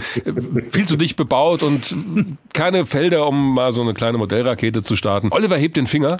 Eine Frage hätte ich noch, Herr Spurmann. Und zwar, mhm. wir haben ja schon darüber gesprochen, also noch ist nicht richtig fix, wann der erste Start stattfindet. Aber wenn man so mal mittelfristig schaut, was ist denn so Ihr Ziel an Starts pro Jahr? Also wo Sie auch sagen würden, mh, hm, dann kommen wir in einen Bereich, wo sich das tatsächlich auch für uns als Rocket Factory rechnet. Gibt es da schon eine Kalkulation? Bin ich eigentlich ziemlich sicher, dass es die gibt. Ja, na klar gibt es die. Und wir stellen uns vor oder wünschen uns, dass wir bis zu einmal pro Woche in der Zukunft starten oh, können. Okay. Mhm. Wir brauchen sowieso mehrere Weltraumbahnhöfe. Das hängt natürlich auch sehr, sehr stark von der Marktentwicklung ab und auch wie der Wettbewerb sich weiterentwickelt. Glauben aber, dass das möglich ist. Rechnen tut sich das natürlich viel früher. Sonst würden wir das natürlich auch alles nicht machen. Und ich denke, dass wir zu Beginn sehen werden, dass wir irgendwo auf monatlicher Basis starten. Ähm, und damit rechnet sich das schon ganz gut. Sagt Jörn Spurmann, Mitgründer der Firma Rocket Factory Augsburg, kurz RFA, dort tätig als Chief Commercial Officer, also derjenige, wie er uns vorher gesagt hat, der sich um alles mit Zahlen kümmert und auch das Marketing der Firma, denn darauf kommt es natürlich an, wenn die am Markt am Ende erfolgreich sein soll. Herr Spurmann, haben Sie vielen Dank fürs Gespräch. Sehr gerne. Vielen Dank auch Ihnen beiden. Danke Ihnen, Herr Spurmann. Das ist ja noch so ein anderer Aspekt, der gerade eben angesprochen wurde. Wenn Rocket Factory sagt, sie wollen Fernziel pro Woche einen Start absolvieren, und du hast ja vorhin auch schon mal genannt, das, was so an Prognosen existiert in Sachen, wie viele Satelliten da hochgeschossen werden. Es wird auch ganz schön voll. Ich frage mich, wo sollen denn die ganzen, also A, wo sollen denn diese ganzen Satelliten da oben rumschwirren. Das ist ja jetzt schon voll. Wir haben ja jetzt schon das Problem Weltraumschrott. Ja. Mhm. Also es wird echt recht eng da oben, wenn die alle ihre Pläne auch umsetzen können. Und wenn wirklich, also nochmal Rocket Factory ein Start die Woche, dann ist das ja dann auch irgendwann mal so unter dem Gesichtspunkt Klimaverträglichkeit echt ein Thema. Also gut, wenn du wie High Impulse sagst, klimaneutral, dann okay, aber auch da hast du halt die Wasserdampfproblematik in höheren Atmosphärenschichten. Mhm. Also irgendwann mal wird ja dann Raumfahrt echt zu einem relevanten Klimafaktor. Ja, bei der um Starthäufigkeit alleine von Rocket Factory noch nicht. Wir haben ja auch mal eine Folge genau gemacht zu diesen Umweltfolgen der Raumfahrt. Das sind ja nicht die einzigen. Nee, das sind nicht die einzigen und darauf wollte ich gerade hinaus. Also wenn andere Firmen auch erfolgreich werden, die ja eine ähnlich hohe Startrate dann anstreben, klar, um profitabel zu sein. Das ist so, wie nennt sich das? Economy of Scales. Also die Dinge musst du skalieren können. Also viele mhm. Starts innerhalb von kurzer Zeit, vielleicht auch noch größere Raketen bauen. Äh, das ist ja alles der Hintergedanke auch. Und dann kommst du schon in einen Bereich, wo es relevant wird. Aber bis dahin ist es halt noch ein weiter Weg.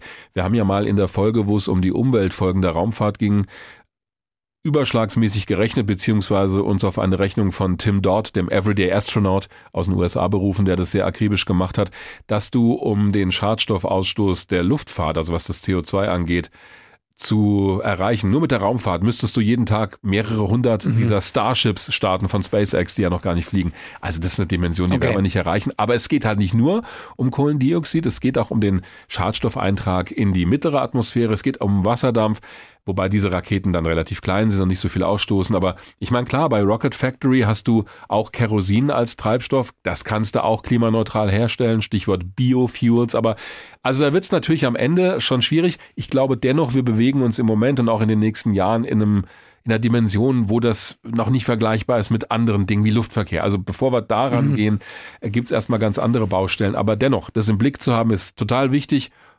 Was die Belastung der Atmosphäre angeht, Klimawandel Stichwort, aber eben auch, und das hast du angesprochen, es wird verdammt voll da oben. Also solche Konstellationen, egal wie groß sie sind, müssen schon darauf achten, dass sie nicht mit anderen Konstellationen zusammenstoßen. Dann hast du diesen Kaskadeneffekt, mhm. wenn es blöd läuft und auf bestimmten Umlaufebenen, Umlaufhöhen wird es dann schwierig.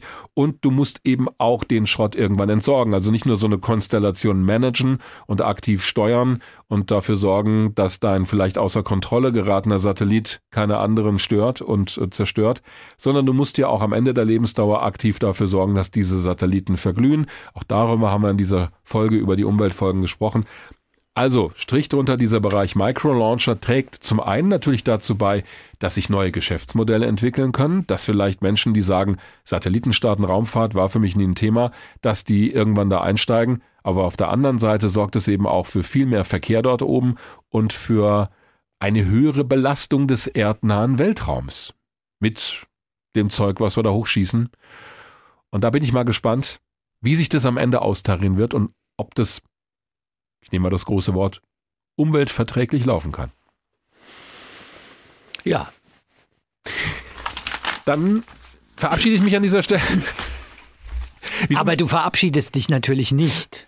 Du machst immer so eine schöne Kunstpause vor diesem Moment. Ohne folgende Frage zu beantworten. Ollis Besserwisser-Frage. Es wird dich wahrscheinlich nicht überraschen, dass es in dieser heutigen Besserwisser-Frage um Raketen geht. Mhm. Aber es geht nicht um die Kleinen. Das dachte ich mir. Wäre vielleicht auch ein bisschen zu einfach gewesen, weil in das Thema hast du dich jetzt ja richtig reingefuchst. Nein, es geht umgekehrt um die Großen. Mhm. Und zwar um die ganz Großen.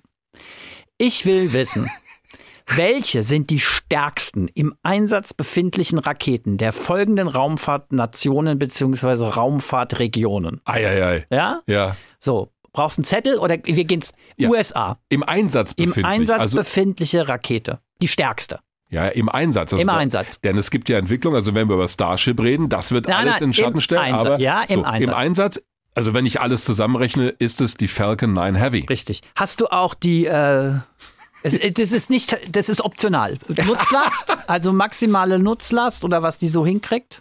In die Erdumlaufbahn, ja, kommt drauf an, wohin. Ja, 200 Kilometer Höhe. Ich glaube, ach, irgendwas zwischen 50 und 70 Tonnen, würde ich sagen. Ich kann es gar nicht genau kontrollieren. Ich habe eine Liste, da steht über 30 Tonnen. Ja, also das, von ja, daher langt das. Ja, okay. Russland. Russland. Da fliegt die Proton aktuell, also das ist eigentlich deren größte Trägerrakete. Sie haben aber die Angara schon nein, an der Nein, nein, nein, nein. Ah ja, okay. Naja, gut. Angara die, am Start? Ja. ja, aber die ist ja noch nicht oft geflogen. Also ich weiß nicht, ob die wirklich schon operationell bezeichnet werden kann.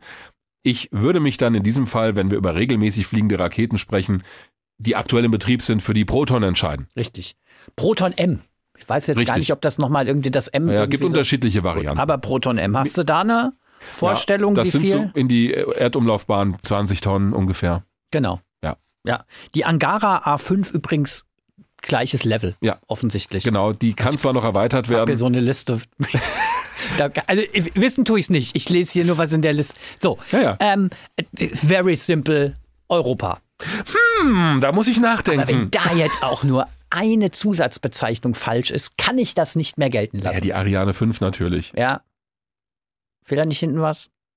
Ja, es ist nicht die Ariane 5 ES, weil das Nein, ist die Version. Die ist es nicht? Natürlich nicht. Es ist die Ariane 5. Ja, was heißt Zusatzbezeichnung? Das verstehe ich jetzt nicht. ECA. Ach so, da, ja, das bezeichnet die Oberstufe, okay. nämlich die Wasserstoff-Sauerstoff-Oberstufe. Also, okay. also Ariane 5 stimmt. Ja. China. Die Langer Marsch 9. Moment mal, nee, die wird entwickelt. Ich korrigiere, die Langer Marsch 5 ist im Einsatz, die Langer Marsch 9 wird entwickelt. Langer Marsch 5 hat ja auch das Hauptmodul ihrer Raumstation gestartet. Gut. Langer Marsch 5. Langer Marsch 5. Ähm, Nutzlastkapazität 200 Kilometer Orbit. Auch so um die 30 Tonnen müsste es sein. Würde ja passen zu dem irgendwie 20, was. 30 Tonnen. Die Ariane 5 übrigens, da geht es eher um die geostationäre Transferbahn und das sind so 10 Tonnen, die die ja, da gut. hochfliegen kann. Die wird ja gut. nicht in dieser Version für niedrige Umlaufbahnen verwendet. Gut, ja, alles klar. Alles richtig. War zu einfach. Nee, das war völlig okay. Weißt du, was ich geglaubt habe? Was, weißt du, was? War völlig ich kann, okay. Soll ich dir mal sagen, worauf ich mich vorbereitet habe? Ich bin immer habe? der Meinung, wenn du es beantworten kannst, ist es zu einfach. Das ist natürlich totaler Quatsch. Ich habe gedacht, du, du, fragst mich. Wir waren ja vorhin beim Thema Rocket Factory Augsburg, mit ja. dem haben wir ja beide gesprochen. Ja. Und die haben vor kurzem eine naja, Publikumsaktion gemacht und gefragt, wie sollen wir denn unser Triebwerk nennen für unsere Rakete? Und gewonnen hat der Name Helix. Aber eingereicht wurden auch Namen wie, jetzt halte ich fest, Daedalus, Tycho oder, jetzt denkt ihr mal an Raketentriebwerk, heißt Fernweh. ist kein Witz. Aber genau deshalb habe ich mich nicht für dieses kleine Raketensegment, ja, ja. weil mir klar war, dass du da so fit bist ja, und selbst so eine absurde Frage hättest beantworten können. Aber gut, meine Taktik ist ja letztendlich auch nicht aufgegangen. Nicht so richtig. Du hast ja irgendwie die Besserwisser-Frage gemeistert. Macht aber nichts. Stichwort Fragen. Damit kommen wir genau. zu unserer beliebten Rubrik okay. Fragen, Antworten, Anregungen. Ihr könnt uns erreichen, wenn ihr Fragen habt zum Thema Raumfahrt oder zu unseren Folgen über hrinforadio.de über unsere Internetseite. Das wird per Mail dann immer an uns weitergeleitet. Genau, die erste Frage kommt heute von Andreas Wünsch, der uns eine E-Mail geschrieben hat. Besser gesagt, er hat sie offenbar mit Hilfe eines Sprachassistenten eingesprochen und deshalb lese ich diese E-Mail mal genauso vor, wie sie uns erreicht hat. Ja? Hallo Weltraum Wagner, hallo Weltraum Günther, die Macht sei mit euch. Absatz. Vorab kurz ein dickes Kompliment. Ich habe noch nie jemanden so fein hm sagen gehört wie Dirk Wagner in mindestens sechs Varianten. Ja, Ebenfalls danke. ist das Nölen von Weltraum Günther Oscar Reif. Ich sage jetzt mal bedingt Danke. Das finde ich auch. Habt ihr schon mal darüber nachgedacht, ob es sinnvoll wäre, an einem französischen Bett mit einem Spannbettlaken, einem Tischtennisball, einer Orange und einer Bowlingkugel die Raumkrümmung darzustellen und damit auch die Ablenkung des Lichts durch die Raumkrümmung? Ich denke an nichts anderes. Ja, das, du, du auch? So, weiter heißt es im Text, wenn dieser Unfug Zugang findet. Okay. Naja. Ich weiß nicht. Schauen wir mal. Das ist, glaube ich, irgendwie so Sprachassistent, ja. Könntet ihr doch anhand eines DIN A4-Blattes die Raumkrümmung und die Reise durch den Raum mit einfachsten Mitteln darstellen und erklären und quasi als Live-Versuch während eures Podcasts über den Sender bringen. Ist auf jeden Fall einfacher zu realisieren als die Nummer mit dem französischen Bett. Ja. Klingt verrückt, fragt er. Hm, ach. Ich erkläre es euch gerne. Beste Grüße, ein treuer Freund und höre, du bist Siri-Hörer. Ja, Habe ich also, auch nicht verstanden, was das heißt. Bist du jetzt Siri-Hörer oder er? Oder hat er es über Siri eingesprochen? Ich Keine weiß Ahnung. es nicht. Ich fand auch diese Nummer mit dem, wenn dieser Unfug Zugang findet, könntet ihr doch anhand eines DIN A4-Blattes. Aha. Ja. Und rein zufällig, also das französische Bett haben wir jetzt nicht hier im Studio aufgestellt. Ich hatte auch keine Orange zur Hand. Bowlingkugel hätte ich gehabt, aber ich habe das DIN A4-Blatt und ich erkläre es jetzt einfach mal, weil was er da beschreibt, ist schon ein gutes Modell, um sich vorzustellen, was Gravitation im Weltraum eigentlich macht mit der Raumzeit. Also Raumzeit ist ja dieses ja, gewobene aus Raum und Zeit, was uns umgibt und wo wir auch alle Teil von sind. So, und wenn ich jetzt einen massereichen Planeten habe, die Erde zum Beispiel, und würde die hier auf diesem DIN A4-Blatt platzieren, ja, also genommen hier liegt sie drauf, dann würde sich ja das Blatt an der Stelle eindrücken. Das Blatt ist jetzt mal das Spannbettlaken, mit mhm. dem ging's besser. So, und, und der Kuli die Erde. Ja, der Kuli die Erde. Jetzt nehme ich mal mit diesem kleinen Finger, mache ich es nach, einen weniger massereichen Himmelskörper, den Mond. Der wäre dann hier und den drücke ich mal hier rein. Und da würde dann, wenn das Papier zu flexibel wäre und sich nicht knicken würde, eine etwas kleinere Delle entstehen. Also bei der Erde wäre eine größere Delle, bei diesem Kugelschreiber oder was immer wir nehmen und bei meinem Finger hier eine kleinere Delle. Was veranschaulicht das? Das Papier oder das Spannbettlaken ist die Raumzeit symbolisch dargestellt. Jetzt können Objekte mit hoher Masse oder überhaupt mit einer gewissen Masse die Raumzeit krümmen. Ja, das heißt, die können durch ihre Gravitation das bewerkstelligen. Haben wir auch schon mal was drüber erzählt. Je größer die Masse eines Objektes ist, desto größer die durch das Objekt verursachte Raumkrümmung. Also das kann man sich vorstellen wie so ein Trichter, in dem die Erde ist und der Mond ist an einem flacheren Trichter. Das kannst du auch gut veranschaulichen, wenn du jetzt eine Rakete von der Erde zum Mond schießt, musst du erstmal aus dem irdischen Trichter raus mhm. und in den Mondtrichter rein, damit das Ding auf dem Mond aufschlägt zum Beispiel. Bei einem schwarzen Loch ist es ganz extrem. Da geht dieser Trichter quasi unendlich weit nach unten, weil das schwarze Loch eben eine Singularität ist im Prinzip eine unendlich große Anziehungskraft besitzt, zumindest eine so große, dass selbst das Licht nicht entweichen kann. So viel zum Thema DIN A4-Blatt. Ja, hatten wir auch schon viele solcher Fragen, ehrlich gesagt. Außerdem ist es eine astrophysikalische Frage und da hatten wir auch mal gesagt, solche Fragen haben es eher schwer. Gut, aber das war zumindest lustig. Ja, absolut. So, Zweite Frage kommt von Felix Löber. Hm, der hat sich ebenfalls über HR Info Radio gemeldet und uns eine Mail geschrieben. Und da geht es um die letzte Folge zum Thema Sonnenforschung und das Interview mit dem ESA-Fachmann zur Mission der Sonde Solar Orbiter. Felix Löber schreibt uns zu dem Interview mit José Luis Pelon. Ich weiß nicht. Nicht ganz. José Luis Peyon. José Luis Pelon. Peyon. Also überlasse ich dir. Habe ich folgende Frage. Er erzählte, dass die Steuerungs- und Forschungsaufgaben wochenweise zur Sonde geschickt werden und die Sonde arbeitet das dann tageweise ab. Jetzt die Frage. Hat die Sonde einen eigenen Kalender mit an Bord? Startet dieser bei Tag Null oder ist er mit der Erde synchron? Durch seine eigene elliptische Bahn um die Sonne müsste der Kalender doch ganz anders vergehen als der irdische Kalender. Oder ist es ganz profan so, dass jede Woche neu beginnt und die Sonde Tag 1 abarbeitet, dann Tag 2 und so weiter und nach sieben Tagen geht es dann wieder von vorn los? Eine ziemlich gute Frage, wie ich finde. Denn welche Zeit an Bord eines Raumfahrzeuges gilt, ist in der Tat keine triviale Frage. Wir müssen auch immer zwei Dinge unterscheiden. Es gibt immer die Zeit hier unten auf der Erde, also die Weltzeit zum Beispiel, UTC, und es gibt dann die Spacecraft Event Time, so nennt sich das, also die Zeit, wo etwas an Bord des Raumfahrzeuges passiert. Das muss nicht dieselbe sein, denn was du berücksichtigen musst, ist, wenn du ein Funksignal sendest, schalte die Kamera ein und die Sonde ist zum Beispiel zehn Lichtminuten von der Erde entfernt, weil sie so weit draußen ist, dann braucht das Signal zehn Minuten dorthin. Das heißt, wenn ich um 13 Uhr das Signal schicke, kommt es erst um 13.10 Uhr an der Sonde an. Das heißt, also an Bord wird die Kamera erst um 13.10 Uhr eingeschaltet. Und um das ein bisschen klarer zu machen, habe ich José Luis Peyon geschrieben. Der war allerdings im Osterurlaub. Aber seine Kollegin Julia Braun hat mir geantwortet. Die hatten wir übrigens zu Gast in der Folge, wo wir live im Kann ESOC mich erinnern. waren. So. Ja. Und sie schreibt folgendermaßen dazu, und das finde ich echt interessant. Solar Orbiter verfügt über eine eigene Uhr, die die Referenzzeit an Bord bereitstellt. Die Uhrzeit an Bord entfernt sich, wie ihr Zuhörer geschrieben hat, im Laufe der Zeit immer weiter von unserer Referenzzeit am Boden. In dem Fall ist das wirklich die Weltzeit. Ursachen dafür sind zum Beispiel Uhrenfehler, aber auch relativistische Effekte. Also da spielt Einsteins Relativitätstheorie eine Rolle. Die Zeit läuft an unterschiedlichen Orten unterschiedlich schnell ab, also auch in der Nähe großer Massen oder bei beschleunigten Objekten und so weiter. Den Befehlen wird die dazugehörige Referenzzeit des Satelliten, zu der diese Befehle ausgeführt werden sollen, mitgeschickt. Also es gibt wie so einen Zeitstempel. Die Umrechnung zwischen der Zeit am Boden und der entsprechenden Zeit im Satelliten, also auch die Korrektur der oben genannten Fehler, geschieht automatisch im Missionskontrollsystem bei uns im Kontrollzentrum. Die dazu nötigen Korrekturfaktoren werden regelmäßig auf Basis der Telemetriedaten aktualisiert, schreibt Julia Braun, die ist Spacecraft Operations Managerin beim ESOC in Darmstadt für Solar Orbiter. Also Telemetriedaten sind einfach die Daten von der Sonde. Du musst also ständig das anpassen und das finde ich wirklich interessant, damit ein bestimmter Befehl an Bord der Raumsonde auch zu der Zeit abgearbeitet wird, wo es Sinn hat. Denn es kann sein, dass 13 Uhr auf der Erde total sinnvoll ist, es ist aber 13.10 Uhr bei der Raumsonde oder halt umgekehrt.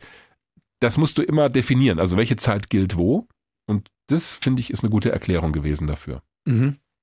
Damit nicht die Sonde zu spät die Kamera einschaltet, wenn das interessante Gebiet auf der Sonde schon gar nicht mehr im Blickfeld ist, zum Beispiel. Aber ich habe es auch so verstanden, die Synchronisation findet auf der Erde statt. So habe ich das in auch dem verstanden. Mission Control Zentrum oder Ja. im Missionskontrollzentrum. Ja, ähm, da findet die Synchronisierung statt, an Bord der Sonde nicht. Ja, du musst dir vorstellen, wenn du jetzt die Sonde wärst, bekämst du von mir einfach eine Programmsequenz hochgeschickt mit verschiedenen Zeitstempeln. Du hast eine eigene interne Uhr und nach der wird es abgearbeitet. Das muss ja klar sein. Für dich Genau. musst ja, du musst ja ein Referenzsystem Ja. haben. Du kannst ja nicht ständig deine eigene Uhrzeit ändern und diese Anpassung geschieht auf der Erde anhand der Telemetriewerte. Faszinierend, die Raumfahrt. Wirklich faszinierend, Ja. weil selbst in so einem Detail Ja. schon ganz schön komplex und ausgefuchst. Meine Rede in der Raumfahrt ist nichts wirklich trivial. Amen. Von mir aus. Damit bis zum nächsten Weltraum Wagner, der in gut einem Monat zuverlässig erscheint. Bis dahin, und das ist jetzt wirklich schön aufgrund der letzten Frage, habt eine gute Zeit. Dem habe ich nichts hinzuzufügen. Weltraum Wagner. Der Podcast des Hessischen Rundfunks zum Thema Raumfahrt. Mit Dirk Wagner und Oliver Günther. Immer am letzten Dienstag im Monat.